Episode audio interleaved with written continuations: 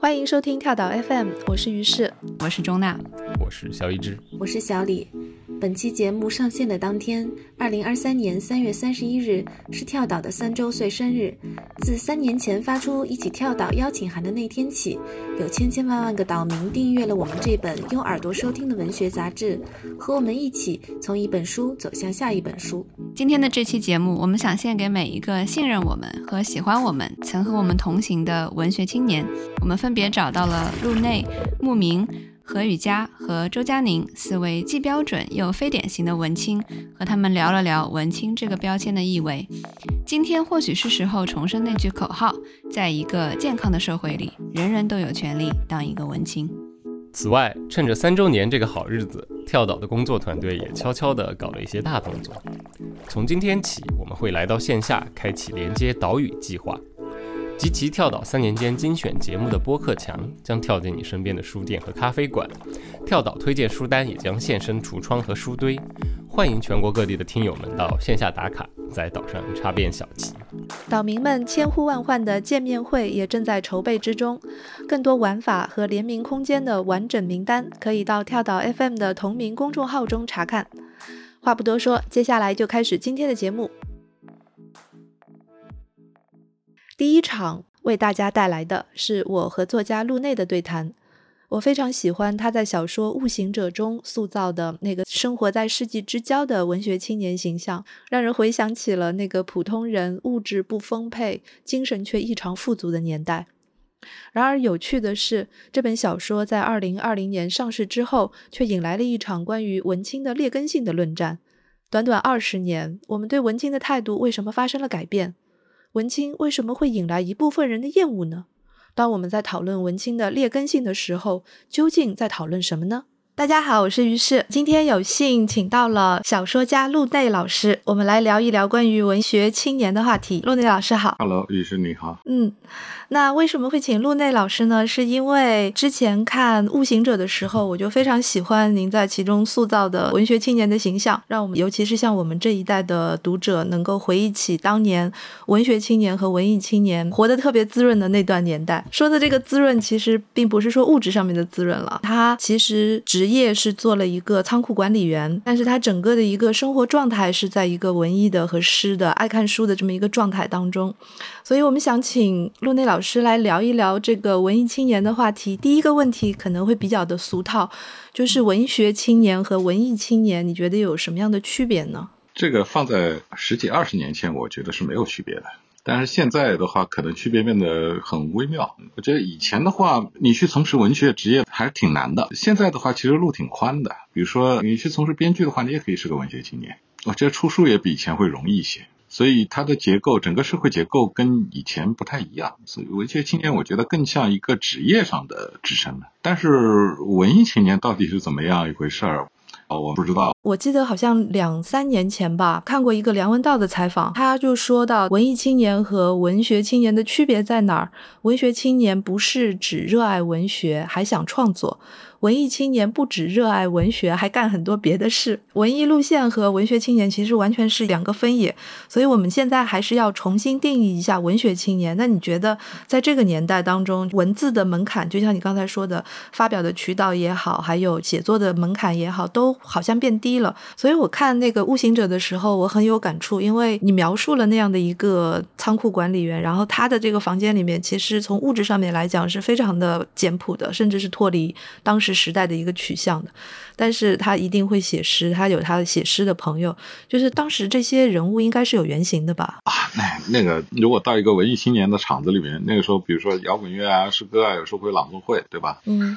真的去那话。全都是这样的年轻人。对，文学青年跟文艺青年好像有一大标志，就是他们要去参加很多的活动，什么读书会啦、电影啦，就是这个是一个什么样的生活状态？图个好玩，我觉得跟现在年轻人也一样吧。现在你要做一场很文艺的活动，你把梁文道请来的话，还是有很多年轻人来参加的，对吧？大家就是图个热闹，交交朋友。大概到两千年时候，其实就已经有互联网了嘛。但是有了互联网以后呢，其实大家都线上认识，线下没怎么见过或者不常见面。你说咱俩单约出来聊一聊吧，好像也挺奇怪的，好像谈恋爱似的，对吧？一般就是有一个聚会场合，然后大家能够在同一个场合见一见，就挺好。这是人类一般社交，我觉得都是这个样子的。不光光是文学青年这个团体，我有瓶好酒，我也可以叫几个人过来一起喝一喝，对吧？这倒是很正常。但是有一个会不一样，就是文学青年跟文艺青年的团体，他们在这些聚会的时候所谈论的话题，跟别的青年可能就会不一样。那是有排他性的。是是是，而且我觉得好像我们那个年代有很多的编辑跟作者相识，就是在这样的一些场合当中的。哦，你当时是作者还是编辑？我当时又是作者又是编辑，好厉害。哎，那时候名刊啊什么的都还挺多的。对，那个时候整个的发表渠道，然后媒体的状态都跟现在完全不一样。嗯嗯，现在就只剩下几个平台，然后自己上去吧，爱贴不贴，贴上去以后自然会有人点赞，就变成这么一个状态。所以上次我们聊起来的时候，你会说到这个网红的现象嘛？就是现在文学青年所有的理想就是当网红了吗？现在一切理想都是为了当网红，对吧？学历史为了当网红，学做饭为了当网红，学写小说为了当网红，学个生活方式还是当网红。那回到我们所在的那个文学青年的时代，因为我们都一起经历过八九十年代的那种文学的气氛，嗯，然后一直到现在过了千禧年之后，你觉得这个整个的一个属于文学青年的气氛有什么样的改变吗？八九十年代的时候，其实是很有意思的。最早带动那个所谓文艺青年的，其实是一批知识青年，就是上山下乡回来的知识青年。中间有一部分考上大学，有一部分没考上大学的，其实他们也是很热爱文艺的。确实是这部分人带动的。八十年代，那么到九十年代的话，这个情况就特别复杂。九十年代是个非常难以讲清的一个社会，就主要是改革开放之后。嗯，这跟九十年代的深化经济改革可能有关系，就是铁饭碗被打碎了。但是到我们现在的话，我觉得我有点讲不清现在的年轻人是怎么一回事啊。那我有时候会想，我是不是跟时代脱节了？有时候我甚至会反思，觉得我自己年轻的时候是不是能讲得清楚自己？嗯，好像也讲不清。但是呢，我经过时间以后，我现在到四十多岁，快五十岁，我能讲清了。嗯哼。所以这一代年轻人可能是不是也要再过十几二十年才能够？讲清楚自己，但是有时候挺可悲的。当你讲清楚自己的时候，会发现自己浪费了大量的时间了，已经这个时代已经过去了。对，当你想清楚的时候，就已经不是青年了。就属于你们一代人的时间都已经过去了，很快的。青年时代过去的是那是真的非常快。你有没有觉得，从八十年代开始一直到现在，所有的文学青年跟文艺青年都有一个特性，就是他们都是斜杠，就是很难把这个事情当做一个正职。所以你会看到很多的白领或者是在别的行业的人，他们其实是潜在的文学青年、文艺青年。我们那时候有一个说法，说广告行业救了一批年轻人，文艺青年，让他们因为有饭吃如果没有 没有广告行业的话，他们真的都不知道去哪儿干活去。嗯，然后有了广告行业之后呢，后来发现，哎，原来这些文艺青年骗人的话，去做营销好像也不错。反正他们也就花言巧语嘛，嗯跟讨论碟片有什么区别呢？讨论一个产品，反正因为整个中国社会就是从这种很混乱、很低级的状态在慢慢的往上走，那么也就是从这个呃很粗浅的东西开手。嗯，因为也找不到素质更好的人了，干嘛呢？那个时候也没有什么留学回来的呀，不像现在这么多嘛。除了爱文艺的，剩下就是文盲了。我觉得你说到广告这个是很关键的词，就包括我、包括你、包括老王子等等，包括美国著名的作家德利诺这些，其实都做过广告，对不对？对人家是去赚钱的，我们是讨口饭吃而已，对吧？并没有太大的差别。我记得好像上次看那个唐德里诺的那个，也不是传记吧，访谈。然后他里面就说到，他一开始去做广告的时候，也是跟我们当时的状态一样，就是为了混口饭吃。啊，然后后来他就发现这个事情也不行，就到处接活做。啊就是保罗·奥斯特在他的传记当中，其实也写到，他作为一个标标准准的文学青年，然后当时还跑到法国去。但是不管他在纽约还是在法国接的那些活，看起来都跟文字有关，但其实都跟文学梦想离得十万八千里。哎，对的，有人干久了就变成一个纯正的广告人了，对吧？嗯，所以有的时候我写小说以后，突然发现哇，包装作家原来跟包装一个产品是非常相似的。嗯哼，就是说我当时会本能的抵触的，就是说，哎，换了一个行业，我还是 还是得干这些，而且我怎么好像我变成一个被别人在包装的东西了？这个感受很差很差。就你懂，但是你不想去再去沾边了。嗯，我觉得这个其实跟我本来要问你的一个问题是差不多的。我想问你的是，从一个文学青年变成了一个职业作家，这个过程对你来说有哪些甘苦可以跟我们分享一下？我的天哪，这哪是人能说的话呀？文艺青年被家里人骂，成名作家不就是被路人骂吗？那谁过来都可以说你作品写的不好。嗯年轻年就不太会遇到这样的问题，因为通常大家还是给点面子的，会说啊，呃，你写的挺好的，我挺喜欢你的。当了作家以后的话，你的作品因为是大量的就要印出来，印成书。大范围的被人看的话，你会遇到各个层面的问题。你会遇到编辑认为你写的不好，你会遇到书店的人认为你写的不好，你甚至有时会遇到搞发行的说你写的书他看不懂。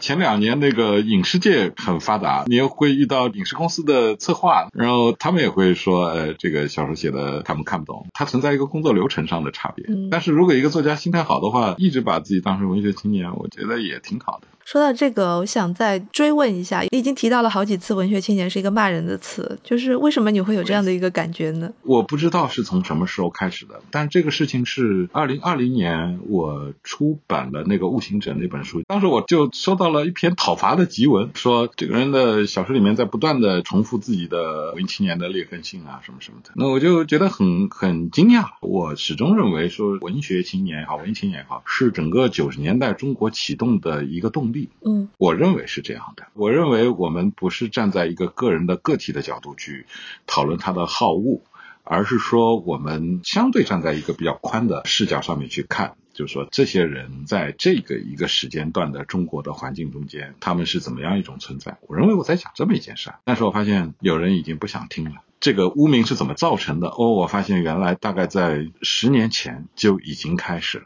就是我们认为文艺青年最好的那个时代，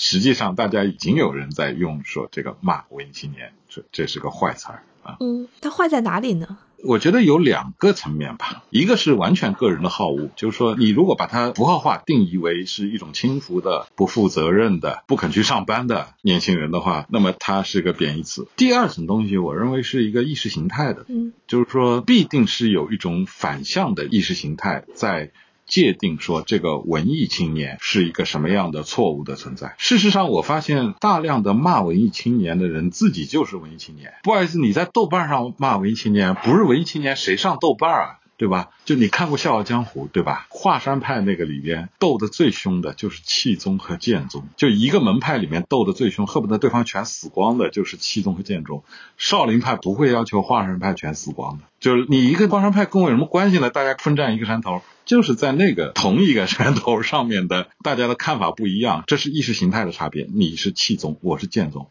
有你没我，我认为是这样一种东西。所以他那个檄文到底要说的是什么呢？首先，我认为这是一种话语，就是说这种话语在纸媒时代是没有办法形成共识的，但是它在互联网时代很容易形成共识，因为互联网使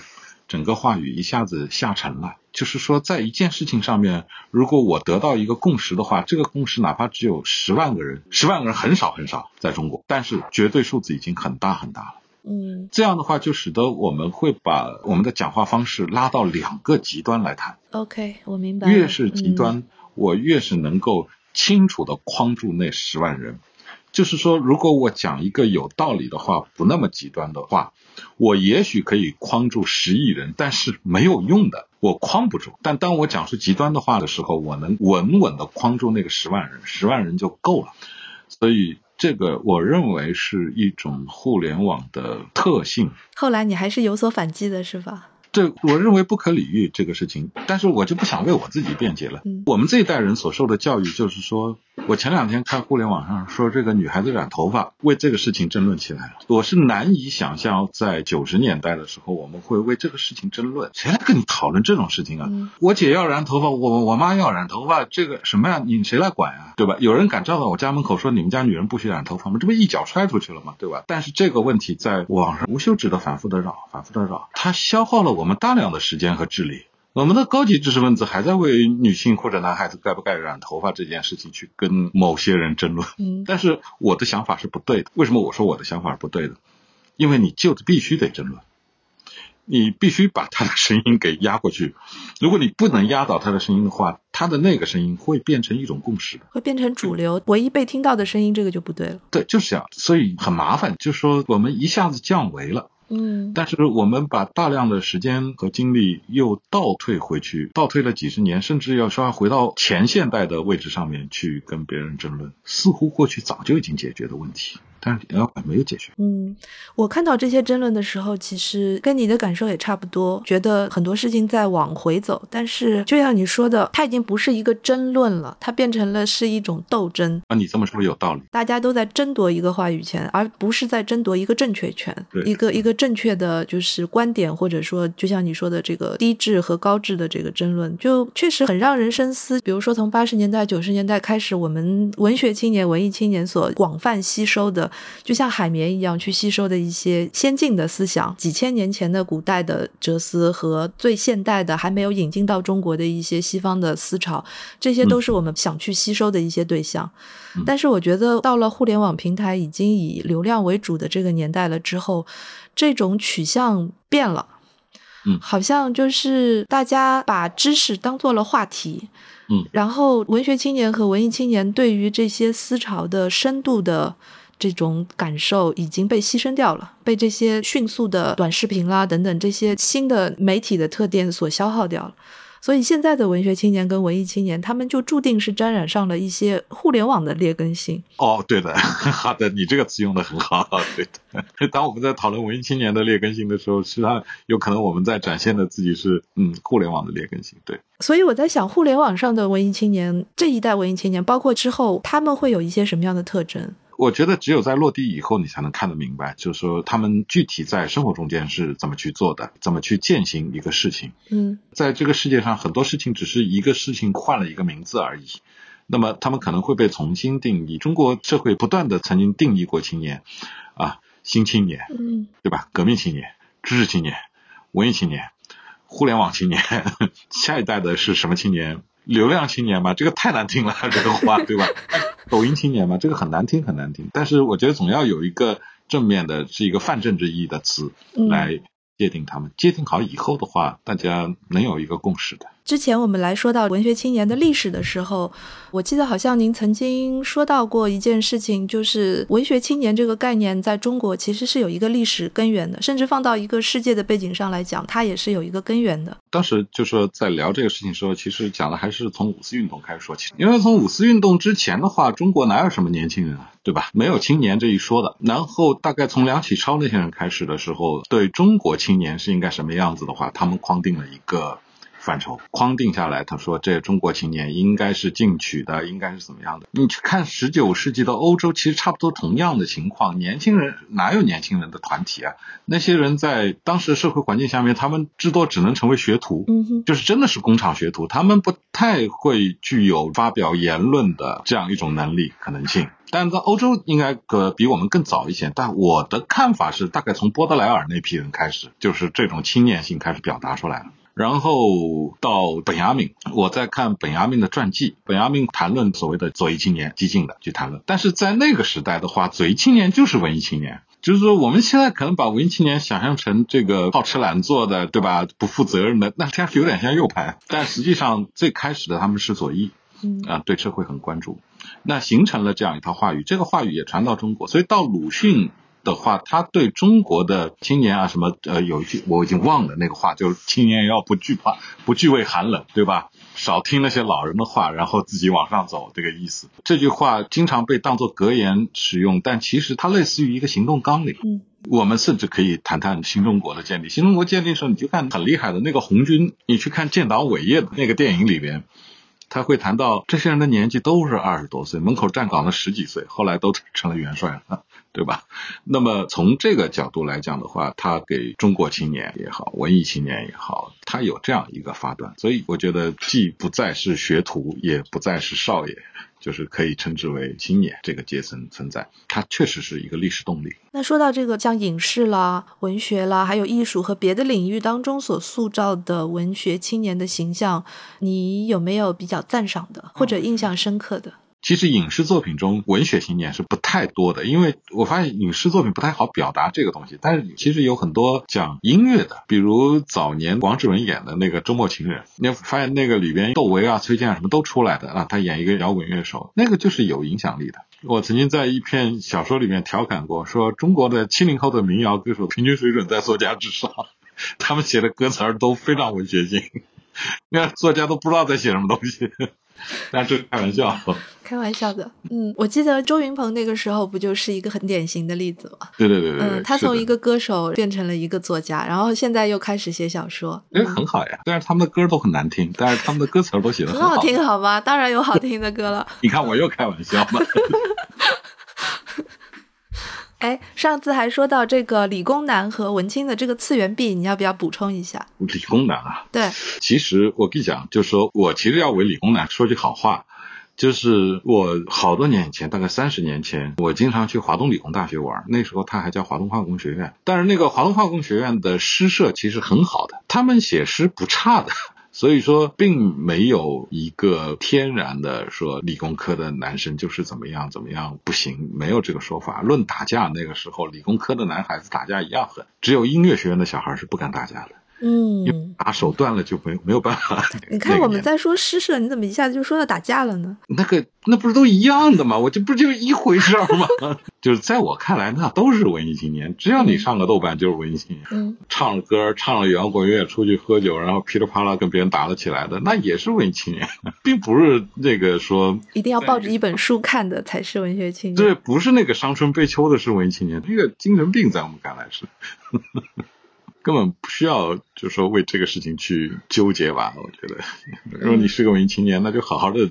做你的文艺青年就可以了嘛。我们家以前有个快递员，他后来不做快递了，他在微博上面 Q 我，他说：“老师，我是你们家的快递员。”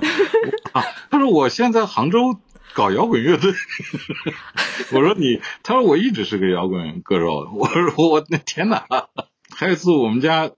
我电脑坏了，我就找一个修电脑的小伙子来给我修。那修电脑的小伙子进了我的书房，他就开始打电话。他说：“我告诉你，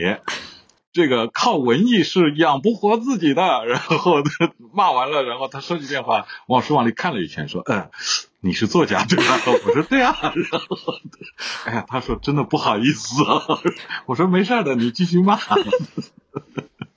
还有。一次特别好玩，还有一次又是一个修电脑的进来，也是进了我的书房，哐哐一修，因为书房是不常让人进的，修电脑的可以进来，我那台式电脑嘛，他修完了，他忽然跟我说，嗯，你这张唱片是绝版的，因为我说你这个啊，对的，他说这个唱片可难找，可难找了，我说你门儿清嘛，很懂嘛，就看上去就不像理工男，知道吧人家也懂的，嗯，然后你现在遇到傻傻的文科男也有的，嗯，我真的遇到过社会学本科四年读完。不知道汉娜·阿勒特是谁，所以完全不能够按照理工和文科去划分。最好不要这样划，最好不要划。简单来说就是刻板印象，对吧？对的。说起来，就是方言老师那本书，你看了吗？就是专门写文学编年史，对吧？嗯。你看这个家伙也很坏，他也不寄给我，因为这本 不敢寄给你。书名儿是以他给我写的那个评论《文青编年史》是写我的小说的批评。嗯。然后用来做了这本书的书名，然后他就不给我寄，他可能希望我去买个二十本，我就不，我就办这事儿没发生。好的，但那本书我我其实是看过了，对对对，挺好的。那本书，对的，我觉得这个话题现在再提起来，其实挺伤感的，因为现在这个年代已经没有人再去把这个文学青年当做一个理想主义的东西去谈了，包括就是骂也好，还是调侃也好，还是讽刺也好，就是好像已经渐渐的要被大家遗忘了。我看法啊，就是说一个事情呢，如果你被人骂，嗯，这个事情还还活着，嗯，哎，对。怕就怕他在不断的用一种反讽的语调来消解掉你，嗯，他很快就会变成一个没有价值的东西，对吧？但是我可以认同说这个东西没有价值，可以的。那么新的有价值的东西是什么？这个东西可不是我们四五十岁的人去界定出来的，这个是在场的人自己去界定出来的。八零后的青年能够很清楚地讲出他们所在场的那个时代在文艺方面同代的是谁。咱们不管现在的评价怎么样，在当时他们可以举出韩寒，举出郭敬明，对吧？这样举得出来。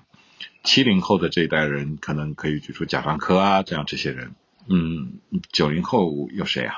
没有了，我几乎数不出来。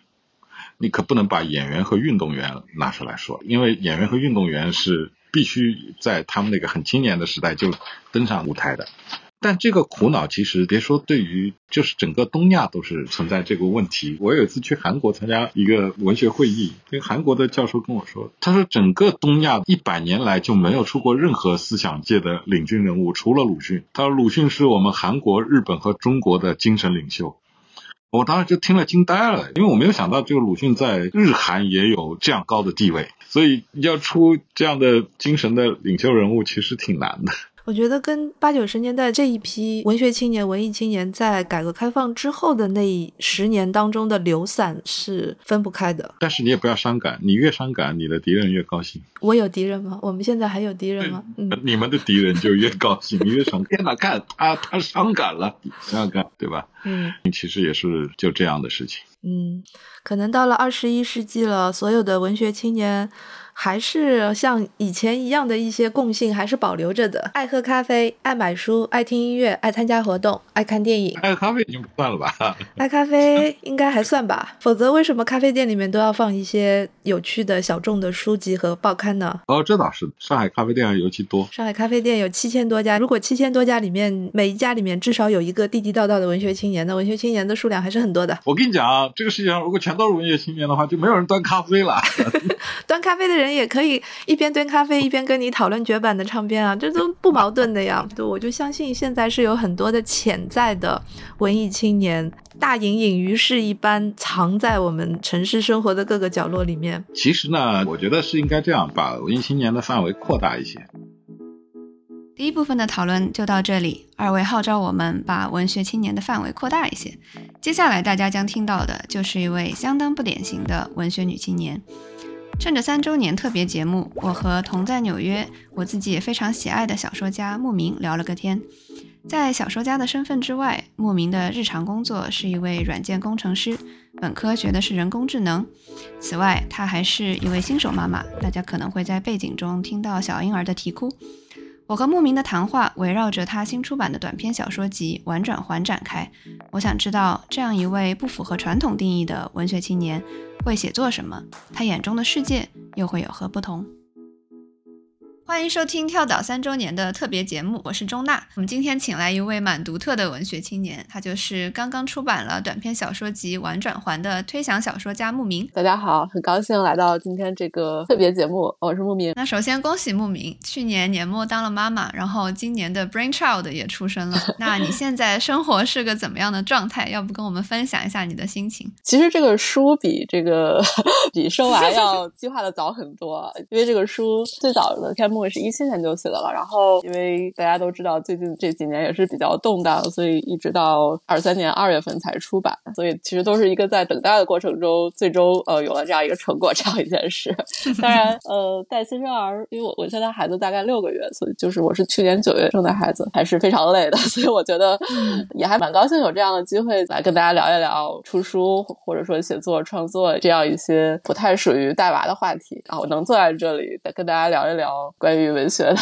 东西，我觉得都是很奢侈的，很多女性可能没有这样的机会。嗯，的确。我觉得你的写作也触及了，也带来了很重要的一个女性视角。我们待会儿也可以具体的聊一聊。那回归到你的这个智慧的结晶这本书，你刚才提到说你是一七年写下这一个篇里的第一个故事嘛？在自序，你是借了一个虚构的老者来谈这个写故事的契机。他就提到说，在接近三十岁的时候，生活在一种喧嚣的黑暗中，感到某种改变将至，意识到许多年之后才被广泛接受的某种观念。我觉得这个很。很有意思的是，你用了一个寓言式的方式，像在说你在写作的时候感受到的一种改变和一种观念。在我们的将来，比如说七十年之后，已经被广泛接受了。所以我就很想听你聊一聊，回归到你的现实生活中，你当时开始写作的时候是怎么样一个契机和状态？你当时感受到的那种改变和那种你觉得今后会被广泛接受的观念是怎样的？我大概是从一六年下半年左右开始写科幻或者说是推想小说的。一开始的想法很简单，就是我当时觉得。无论是文学经典还是当代作品，都很少有对一些现实问题，尤其是。技术变革和它带来的很多种后果的深刻的理解和描摹，我能够读到的那些当代的严肃的 文学作品，在某种程度上和我们感受到的社会现实是有点脱节的，或者说它有很大一部分是没有进入这个所谓的文学的语言之中的。就一开始我就把写作看成是我整合自己对世界的理解的一种方法，或者说是观察世界，从观察到表述都是我想通过写作来帮助我干这件事儿。呃，具体到这几个。也不能说是比喻吧，就是说这几个词组到底是什么意思？其实不管是这篇文章也好，还是这整个书也好，它后面也都做出了一些阐释，只是可能没有那么明显哈。喧嚣的黑暗就是指的是我们现在的这个现实，就是我们处在一个信息非常过载的这样的一个时代，这个时代也有巨大的变革，就我们每天被各种各样的信息所填满，或者说是很多人都是 overloaded 的状态，很多时候信息缺乏这个结构性，或者说是多维度的这种组织形式。这里面我就特别想用到最近很火的一本书的书名，就叫做《当我们不再理解世界》。嗯，这个书是去年应该是一个智利的还挺年轻的作者写的一个关于科学家的传记，然后把它演绎成小说的这样一个作品。哪怕可能这些故事它更像一种。演绎它并不触及这个所谓科学理论的核心的部分，或者说它是一种文学性的触及。但是我们可以看出来，就大家对这个东西是有需求的。还有一个点，我觉得说的特别好，或者说是跟我个人的想法比较像的，就是托卡尔丘克在应该是二零一九年的诺贝尔文学奖的演讲上，他提出的那些问题。我觉得他这个谈话特别特别好，所以。我这个演讲稿其实有一点想要致敬他那个演讲稿的，是是那样一个 approach，就是说为什么我写一个演讲稿？嗯，托卡尔丘克他说他认为我们今天的问题是我们不仅不会讲述未来，甚至不会讲述当今世界飞速变化着的每一个现在。我们的语言很匮乏，缺乏观点，缺乏比喻，缺乏神话和新的童话。所以你看，这个得诺奖的作家，包括特别敏锐的作家，他也发现了，就我们虽然得到信息非常多，但是。我们对信息的组织或者说是一种结构性的东西是缺失的，所以我就说喧嚣的就是信息本身。嗯嗯，所以我后面提到的某种改变，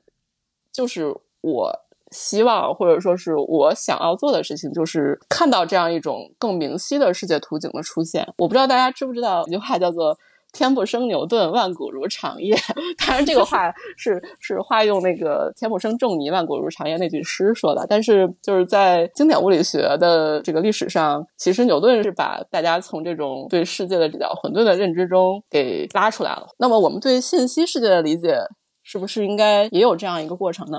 我们如果现在处于一个黑暗或者说是长夜之中的话，什么时候才能出现信息世界的伽利略和牛顿呢？嗯，这个是我这本书其实想要做的一件事儿，或者说是我在想这件事儿。所以我觉得在信息的世界同样存在这这样一个改变，或者说用更通俗一点的语言来讲的话，我觉得我们是在个技术基点的附近的，或者说这个技术基点可能已经不知不觉的来临了。最近炒得非常火的这些，比如说 ChatGPT 也好，或者说 AI 创作这些事情，我觉得大家都已经知道了。我这种改变是正在发生的。是的，我们和物理学的区别就是，物理学它可能是理论的提出是第一位的，然后是一些具体的应用技术的发展，然后才是像注入原子弹爆炸这样真正影响到个人生活的事情。但是对于信息来说，有一些理论，比如说这个。信息如何在媒介中传播，或者说是自媒体这些东西如何影响每个人的生活？这些东西技术上来讲，它可能是比理论要先一步的。它可能是以一种非常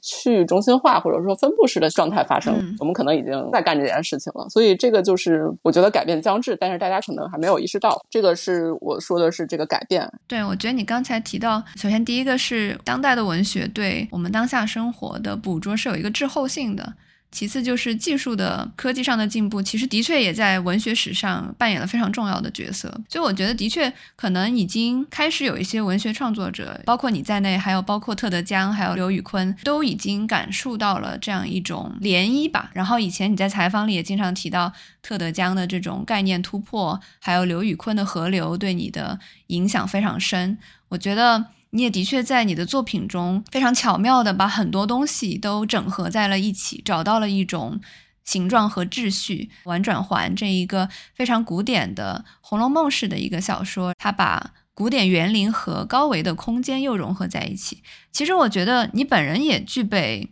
很多的混合性，所以我还蛮能理解你一开始说你想要做。一个个人经验的一个整合，因为你是在美国生活的中国人，你是拥有非常深厚古典素养的一个当代人，同时也是在科技前沿工作的文学创作者。就这些非常杂糅多维的生活的经验，我很好奇，它是怎么滋养了你的思考？你是怎么把它转换成作品的？你之前提到过说，就是小说想呈现不是具体的知识，而是思想的过程。我其实就很好奇，在实际的操作层面上，你是怎么实现这一点的呢？好，其实我觉得这个问题本身答案已经讲出来了，就是用一些所谓的方法，就是像概念突破和河流。特别有趣的一点就是，当我出了这个《玩转环》这个书以后，就有一位读者，我记得很清楚，他其实也是蛮好的一位译者。但是他就说，他觉得完整他这篇是完全模仿特德·江，他用的词比较重，他说是抄袭。当时我就觉得，呃，这个我我因为我我们的确是用了这样一种写作方法，但这种写作方法它可能没有被大部分的中文读者认知。嗯，它是类型文学的一部分，但是可能现在大部分读者对于科幻的认知，它并不是说概念突破，而是说是比如说是外星飞船啊，或者说是对未来的预测这样的东西。嗯，其实我觉得，如果你去看一些关于概念突破本身它的资料的话，我这边我比较推荐的是那个叫做 SFE，就 SF 百科全书这样的一个网站。它其实里面讲到概念突破的时候，它是上述到浮士德来讲的。它讲的是知识分子对于世界的探索。他他把这个东西并不归结为是某一个作家或者某某一个现代作家专属，而是归结到这样一种可以上述至歌德的这样的一个智性的传统吧。后面的发展，我觉得跟我们谈的比较相关的就是其中的概念突破故事的一个子集啊，这也是那个 S F 百科全书说的。他说这个重要的子集是包括世界不是他看起来的那样。这类故事的结构往往是一。种探索，在这个探索中，一个知识分子类的主角不循规蹈矩，通过种种的这样的手段去质疑一些明显的确定性啊，这个是他给概念突破类故事这样的一个定义。那我们可以看到很多故事，的确，特德·江的故事和我的故事，它其实都是遵循这样的一个模板，嗯，或者说你可以认为它是一个类型，它是一个知识分子的这样的一个英雄之旅，只是这个东西它没有坎贝尔的那个英雄之旅那么为人所知，它更多的是。以这个科幻小说的这样的面目出现的，我觉得可能我看的第一篇概念突破小说，应或者说是我觉得特别特别能够体现这个类型的一篇科幻小说，大家如果有兴趣的话，可以看一下，是詹姆斯布利什的这个叫《表面张力》，就叫 Surface Tension。他那个故事就是一个纯粹的探索故事，你可以理解为那个主人公他是是一种生活在水下的一种小虫子。他是通过种种手段 发现了哦，我们是在水下可以突破表面张力，突破到水上面去。他那个故事就在讲这件事情。这个故事可以说是我觉得是绝大部分概念突破故事的，可以看作是一个原型，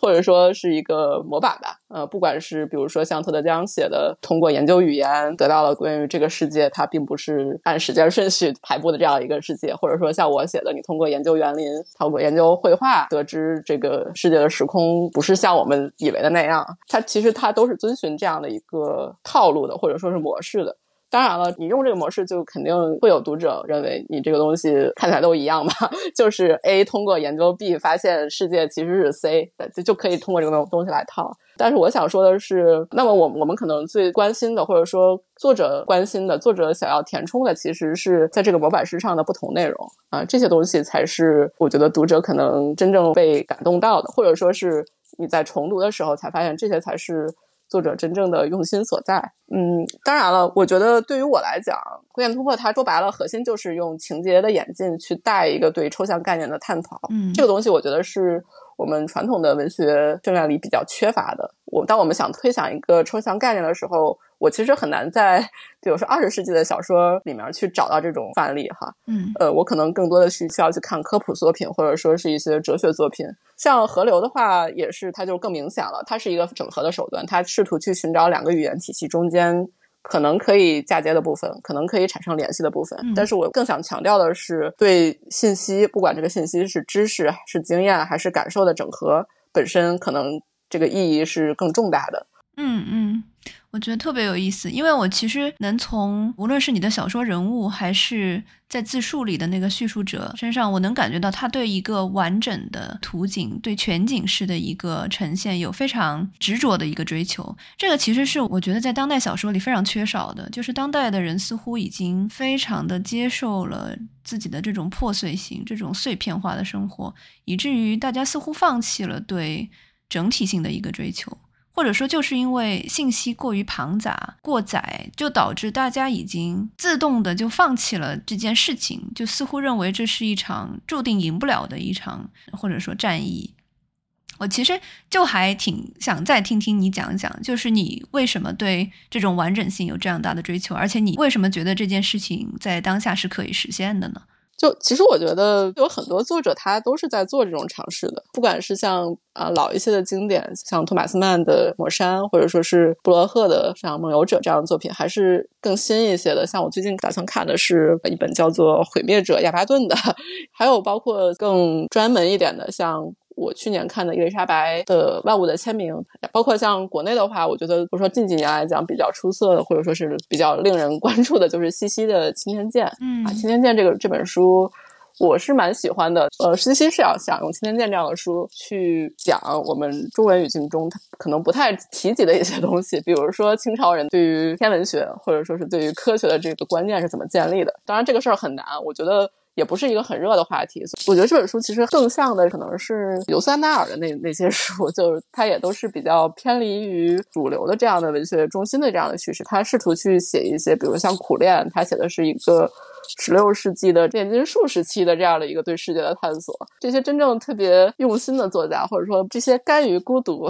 的作家，他其实是想做这种对世界整体性的描述的。嗯，我正在想，我为什么会有这样一个印象啊？我后来想起来，可能是因为我最近这些年读当代美国文学读的很多，对我就想起美 国，嗯其实他这个创意写作的领域兴起，其实也是和他们当时想要鼓吹那种雷蒙德·卡佛式的写作嘛，就是专注于个体对生活，然后远离政治。其实远离政治的本身就是在远离一种对某一种秩序的一种掌握。然后其实就是在远离一种全景式的嗯写作，但是听你一提，像托马斯曼呀、尤瑟奈尔这些就是欧洲式的作家，我觉得他们就的确还是对全景式的东西是有一种渴望和追求的。对对对，嗯，所以结论就是要远离美国文学，也也也不一定吧。其实我觉得美国文学它有或者说身份文学。对，对当你把身份或者说是个人的很多情感和诉求放到一个绝对中心的地位以后，可能就会忽略到一些更大的途径，或者说是去就没有办法去进行一个比较有深度的这样的思辨吧。你可能最后还会还是会落到这个人物本身他的性格，或者说是他的这个，比如说童年阴影上来。我上面提的都是我觉得很好的作品，都是正面例子。后我其实看过一个，就是美国作家，他是用创意写作班的方式来写一个科学家的，我就不提这个书名了。呃，他他讲的是数学家嘛，但是他对数学家的描写真的就只有表面是贴近数学家的问嗯题。他后面就变成数学家如何又泡妞又又又又啊又吸大麻，这个是我最不喜欢的一种写法。他后面还写到数学家得了菲尔兹奖。呃，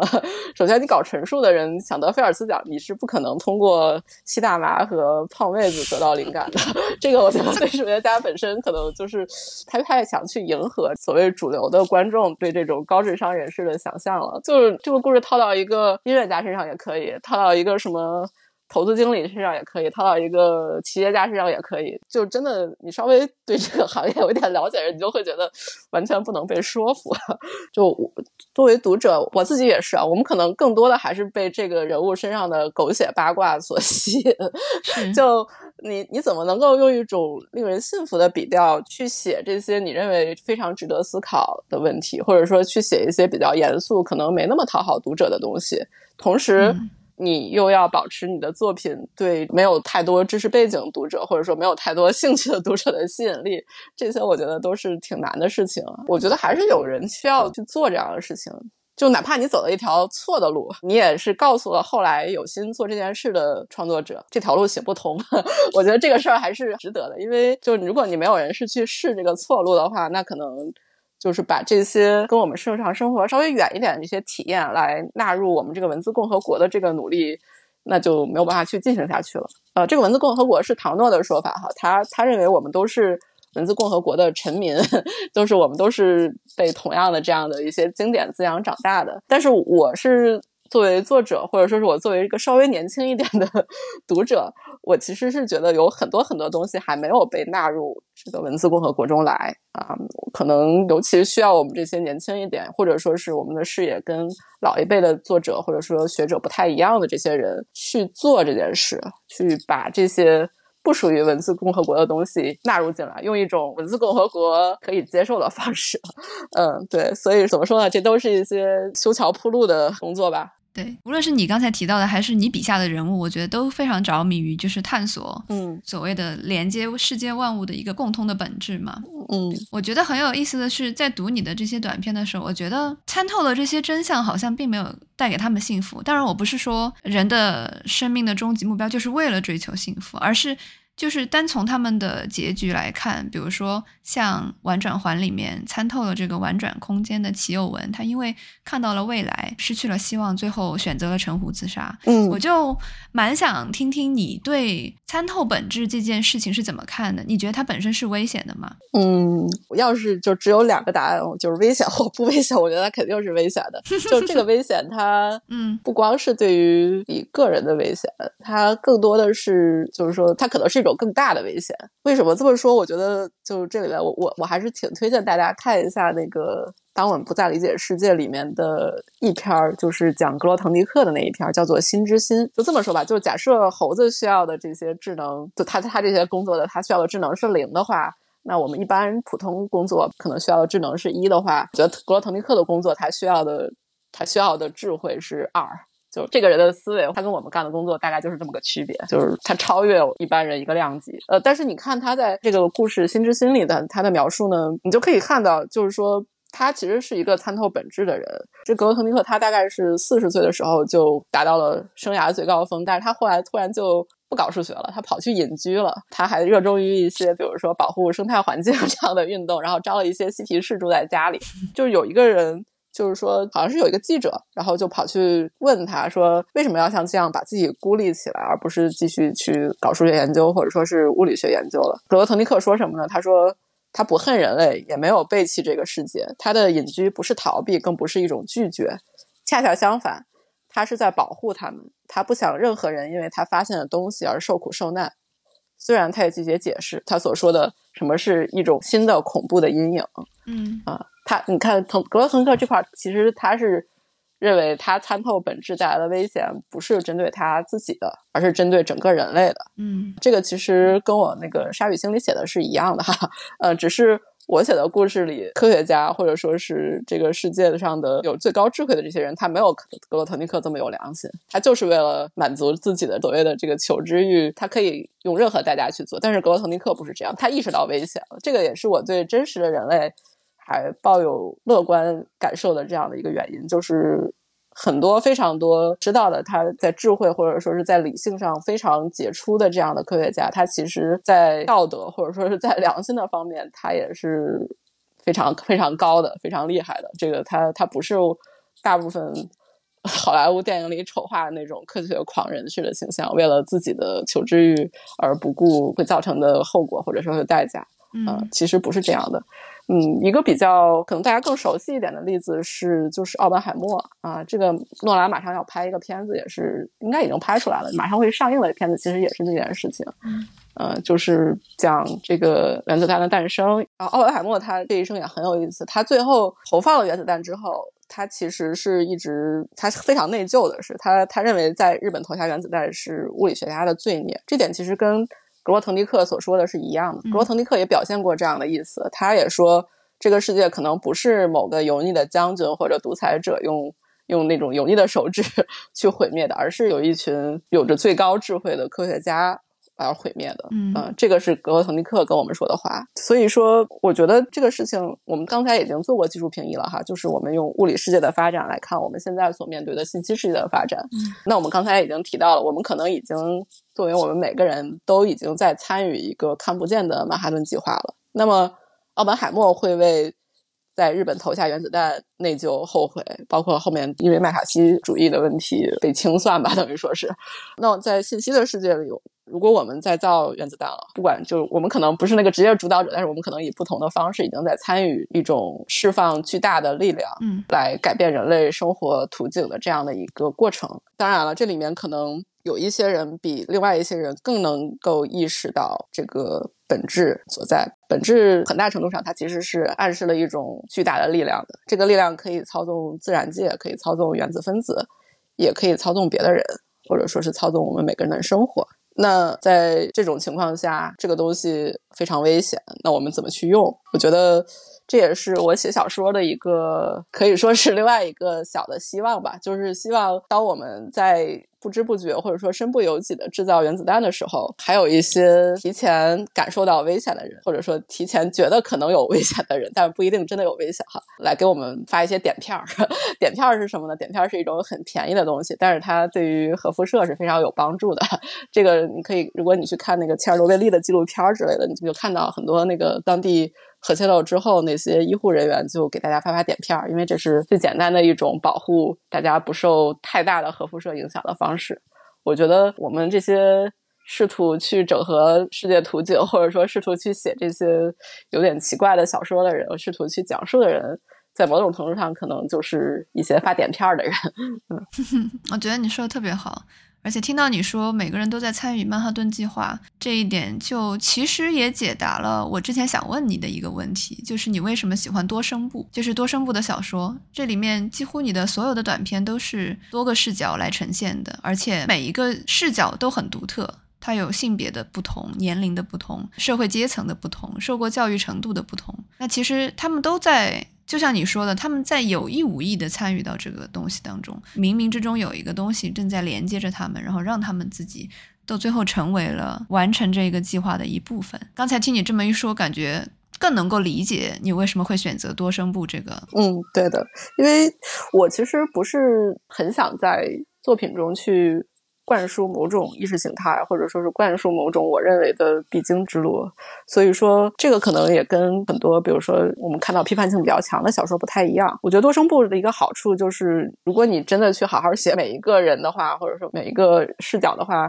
你会发现所有的人都是可以理解的，哪怕可能嗯，在一个更主流的叙事里，一些人肯定是需要被批判，另外一些人肯定是这个正确或者说是正义的存在。还有一个很有意思的一点，读你的小说的时候，我就发现你小说笔下很多主要人物，无论他们是父女、母女还是恋人，最后都会通向一种师徒的关系，就是一个是 mentor 一样的人，一个是 mentee 这样的一个人。我还蛮想问你，为什么会被这种关系原型所吸引？对，嗯，其实我还蛮蛮蛮高兴你能看出来这一点的，因为这个其实算是这个书的一个隐藏的线索吧。其实就是书名，刚才我们提到完整环，它本身是一个连接维度的象征。其实我在所有的篇目里都有这个传承的线索，呃，包括你刚才提到的这个师徒、父子、父女关系，或者。是像是这个恋人，他这看起来都像是一对一的这样的传播，包括像这个书里从丝线，然后到竹编，再到神经纤维，再到光线，包括像这个什么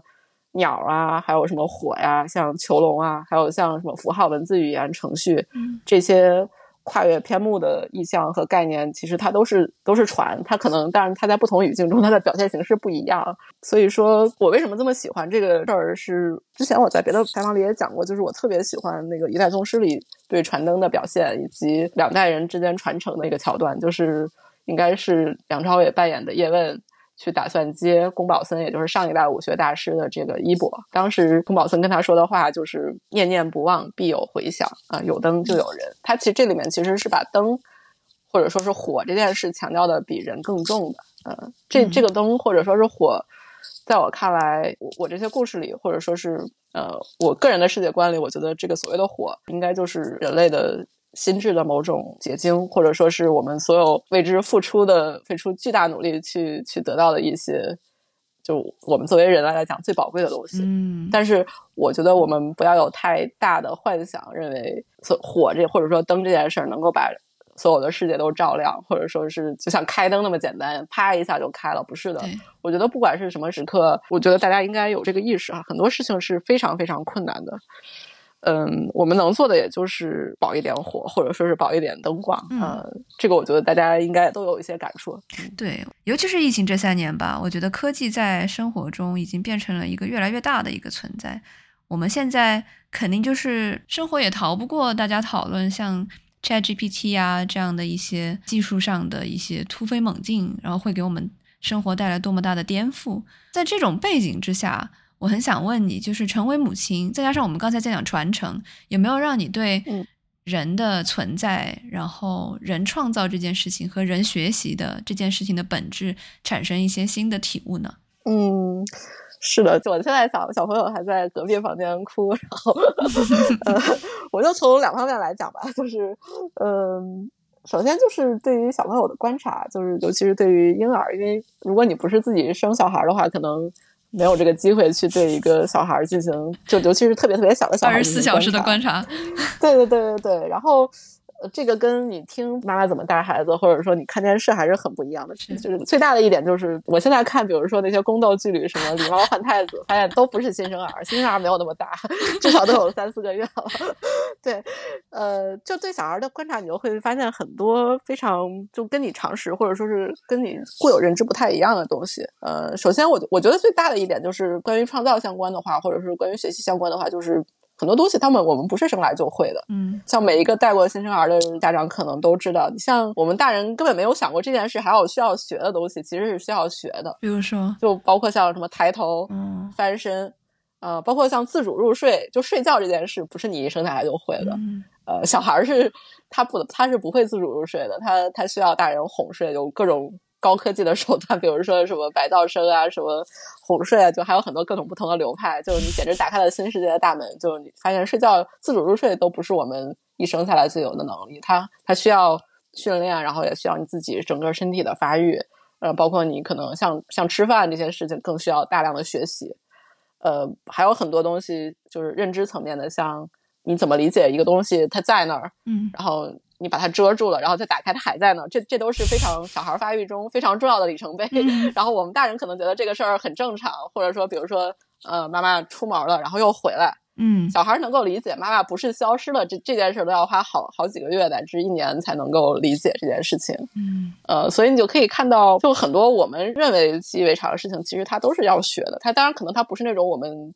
通常所说的，你去阅通过阅读，或者说是通过演示，呃，或者通过教授来学，它更多的是一种我称之为环境学习的东西，就是你可能要通过你自己的观察，包括对整个环境的感受来学习。还有一个就是关于创造吧，就其实。我觉得创造可或者说是去接受新信息，然后整合这个也是我们作为小朋友的，就是在幼儿时期的这样的一个本能。特别有意思的一个现象就是，小孩他看到新东西的时候是会非常非常兴奋的，不管是你带他去不同的地方，还是给他看不同的玩具啊，或者说是新的人之类的。嗯，他一般来讲，如果你不是一次给他介绍太多的新东西，或者说你不是把他单独放到一个某某一个新环境里的话，他都是会变得非常开心。所以。就可以看得出来，学习是本能。第二方面就是，其实我刚才谈到了，就是说你真正带了小孩之后，可能大家对母职这些东西才会有更深刻的理解。真真是会发现很多东西，它不是只有两性关系这样一个层面的这样的一个事情哈。就是母职这个事儿，对女性还是有非常非常。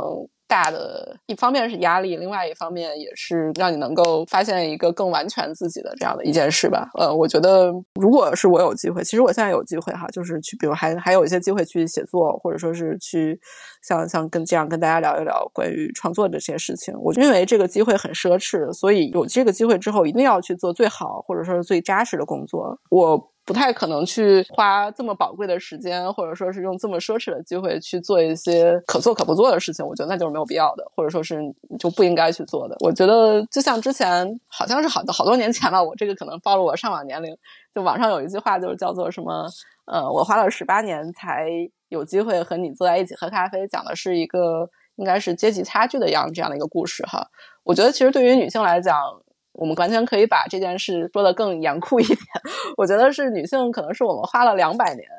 才能够争取到现在这样的机会，可以去不再只是承担母职，而是可以让我们的工作去被认真的对待，可以让我们的这些作品能被无差别的看待。这个不是我们一个人花十八年就能做到的，这是妇女解放运动两百年才有了给我们现在这样的机会。所以我觉得一定会要出好的东西，我不能够容忍我去浪费这些两百年的这样大家的抗争。呃，是，就像你在自序里叙述着说。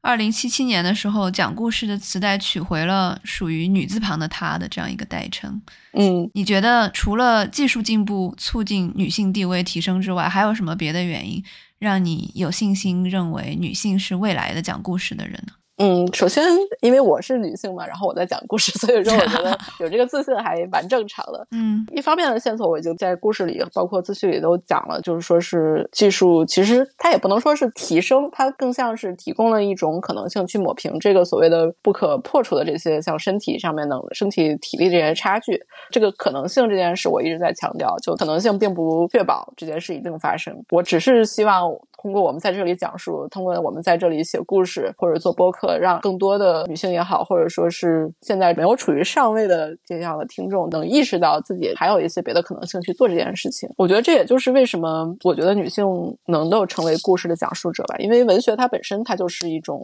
弱者的武器，这个应该也是竹内好还是哪个文学评论家说的？为什么这么说呢？因为我觉得文学本身很多时候它不需要那种特别高高在上的东西，它可能更需要一种自己向上的目光，它需要一种游移的目光，或者说它必须对身边人也好，或者说是对其他可能性也好，或者说对自己的苦难或者说别人的苦难有一种敏感性。当然，另外就是作为创作者来讲，我觉得我认识的女性创作者，她们的好处就是很多人都是这样，就她的自我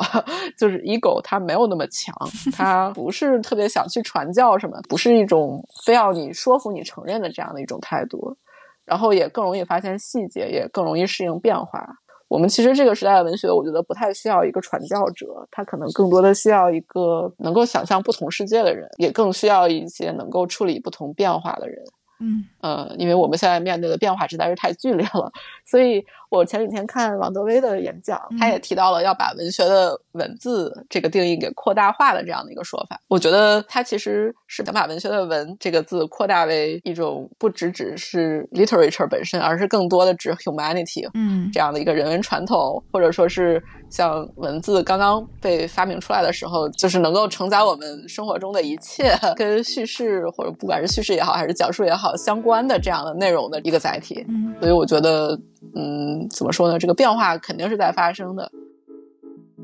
感谢娜娜和牧民带来的讨论。刚才牧民谈到的很多都和具体的生活细节有关。接下来我会和我的老乡《鱼翅与花椒》《东北游记》等作品的译者、自由撰稿人何雨佳讨论的主题，也是关于文青的日常的。一个文艺工作者的一天要怎么度过呢？接下来就请雨佳开始他的案例。欢迎收听本期的跳岛 FM，我是本期的主持人肖一之。今天我们非常荣幸的请到了著名的译者何雨佳老师，跟我们一起来聊一聊，继续这个三周年的特别节目和重新定义文艺青年。我们来聊一聊雨佳他自己心目中的文艺生活。要不然雨佳先跟大家打个招呼。跳岛的听众朋友们，大家好，我是何雨佳，不是一个很著名的译者，就是一个译者。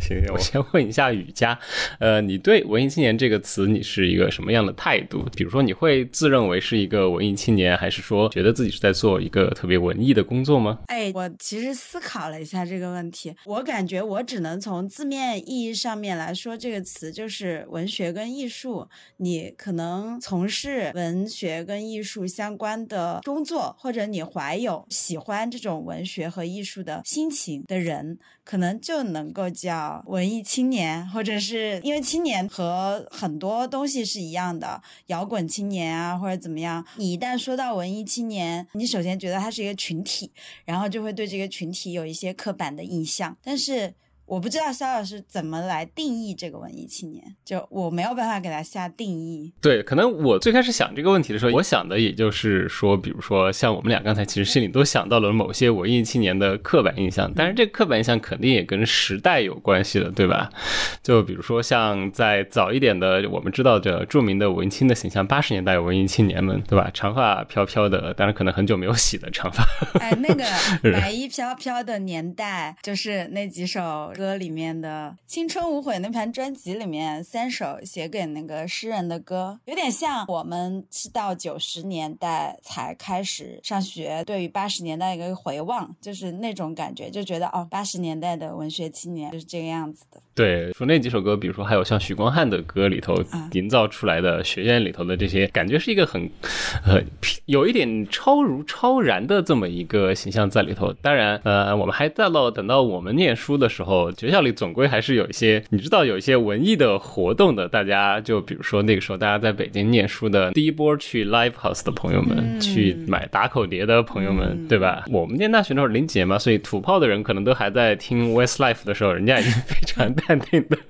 套出了各种高级的乐队，对吧？就是你其实我们都会有这样的这么一个印象在这地方，而且它的确还是一个特别有时代标志的。因为我觉得后来慢慢慢慢的，可能大概就是等到我念研究生的时候，大概一零年左右吧，我不知道待会儿你是不是这个印象，就好像慢慢的文艺青年从一个最开始的时候大家讲起来还有一点羡慕，有一点这样的小自豪的这么一个词，慢慢的开始有一个转向了。我记得那会儿就是有一经常有朋友开玩笑的时候就开始在。说你可太文艺了，然后我们就会回他你文艺，你你们全家都文艺。对对对，就是我记得那个时候同学会说我就会说什么文人。我之前我喜欢那个男生给我写过一封信，他说我真的希望你可以走出去，开朗一点，我不希望再听到别人喊你文人。然后我的我我那个时候就是觉得哇，我我那个时候在想哇，我我一直没有感觉说。大家在说这个话的时候，可能只是有点小调侃，但我没有想到，在他眼里是这么严肃的一件事情，感觉是一个很封闭的、很很自我的那个形象。嗯，但其实我很开朗，我我是特别开朗的。对你刚刚在讲这个故事的时候，我一直在想，你到底做了什么会给他留下这种印象？你是在从事很多四十五度抬脚、抬头望天并流泪的活动？不是不是，我很喜欢背诗，那个时候就是 就是就是，没有，现在想起来也很棒啊。而我现在也是，我现在一喝醉了就很喜欢背一些古体长诗，就是 呃《春江花月夜》之类的这种东西。你这么一说，我想起来，就是我大学的时候。在那个三联生活周刊上面看到三联做了一期文青，当时我看了深有感触。就是他说，在一个那种健康的社会，文艺青年不应该是一个贬义词。是在我大学中间的某一期，我在北京的书报亭上面看到的。当时就深有感触，但是当时其实是给我一个哦，文艺青年已经成为一个贬义词了吗？那时候哇，那时候我读大学的时候是零五年到零九年之间了，你想这么这么久了，到后面就是越来越，尤其是我觉得经历了这几年之后，大家可能会越来越反标签化，或者越来越反把个体放在集体的那种语境下面去聊，所以我觉得这个词到现在已经。没有什么感情色彩了吧？应该对，所以你现在还是可以很坦然的承认自己还是文艺青年，是吗？我刚才说，如果以我来定义的话，我从事的就是文字工作啊。那我如果都不文艺的话，如果我整天在这边。做的工作是翻译文文学，然后我下来就开始抽烟喝酒打麻将，那不太好吧？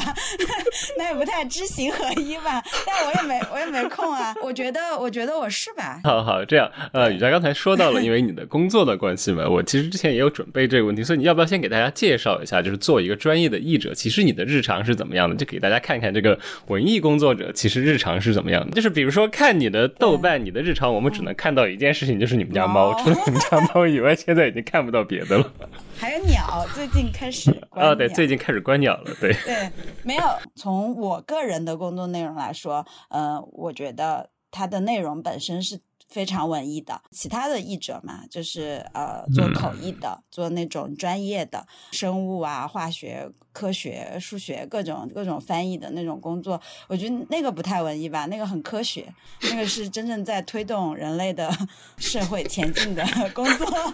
所以，所以我们 是负责给人类拖后腿的，对吗？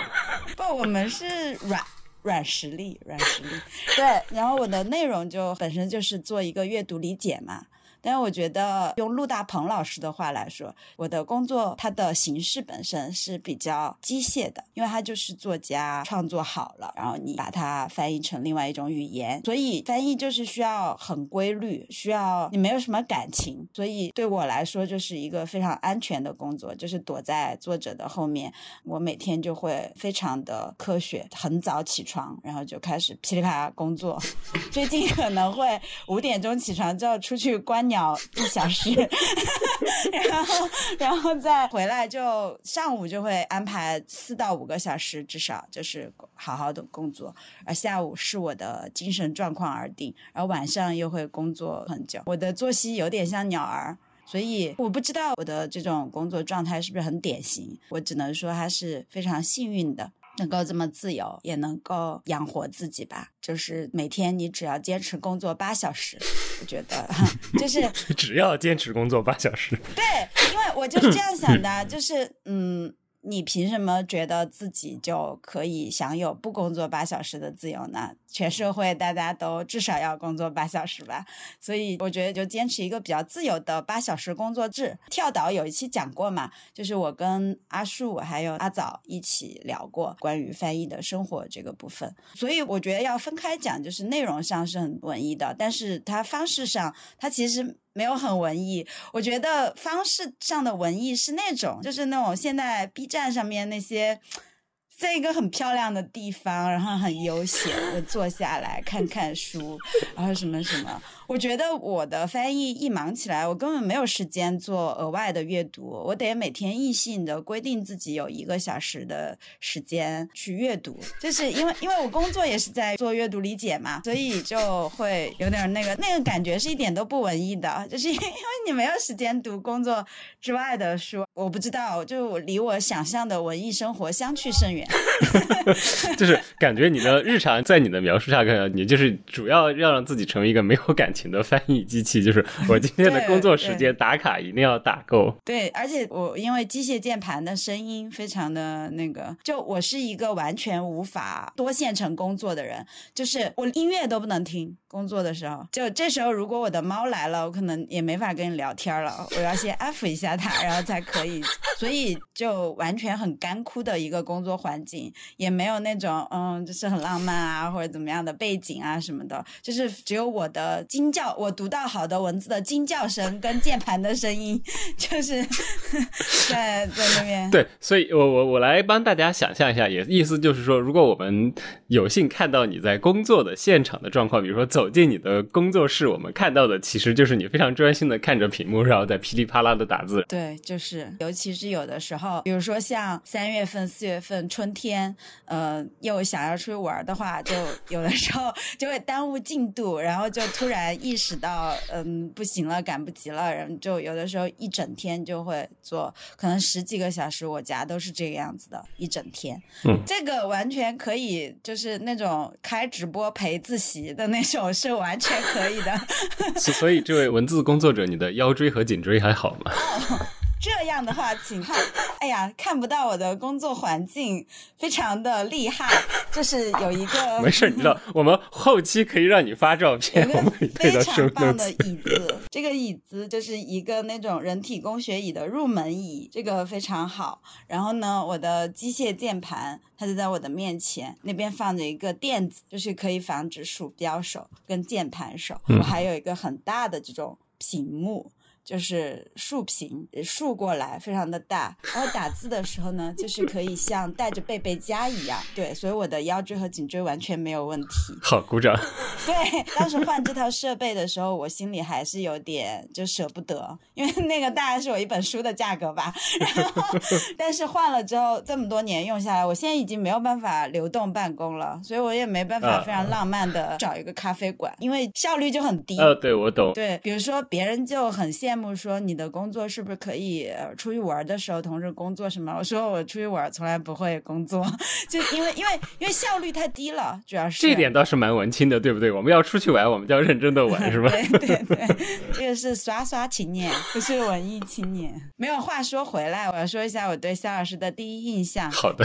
今天是第一次看到脸。对我们之前都是神秘的网友。对对，都没有下载对方。你还记不记得？就是大概一九年吧，年初，我发了一个豆瓣动态。就是我的那个好朋友，就是一个牛津的博士，呃，是一个英国人。他不知道毛姆，他爸妈也是那种就是高知什么的，然后就也不知道毛姆，然后就很惊讶，因为我们无意中聊起来，因为我跟他说，哎，月亮和六便士现在都成了大家讲话里面的 cliche 这种感觉。他说月亮和六便士是什么东西？他还问了他的一个好朋友，也是牛津大学的文学博士，然后也不知道毛姆，然后当。当时我就很惊讶，但是因为我不从事那个文学史的研究，或者是这些研究我都不从事，所以我不是很清楚。结果就在豆瓣引起了一些那种很豆瓣的评论，那个那个讨论很文艺，我觉得大家就开始开始在 讨论毛姆的文学价值或者什么什么的，然后我还被一些毛姆粉给拉黑了。我就是讲述事实嘛，对，你在冒一些很大的风险。毛姆在中国的文。理解是不能批评的，对对。然后当时肖老师讲了一个很那个的话，肖老师转发说毛姆是英国的张恨水，我才我才注意到，说哎，这个评论就是感觉非常的一针见血，我就关注了你，然后过了会儿就看到你发了那个呃一个非常长的、非常非常专业的那个评论，说怎样来评判他是呃一流还是二流作家。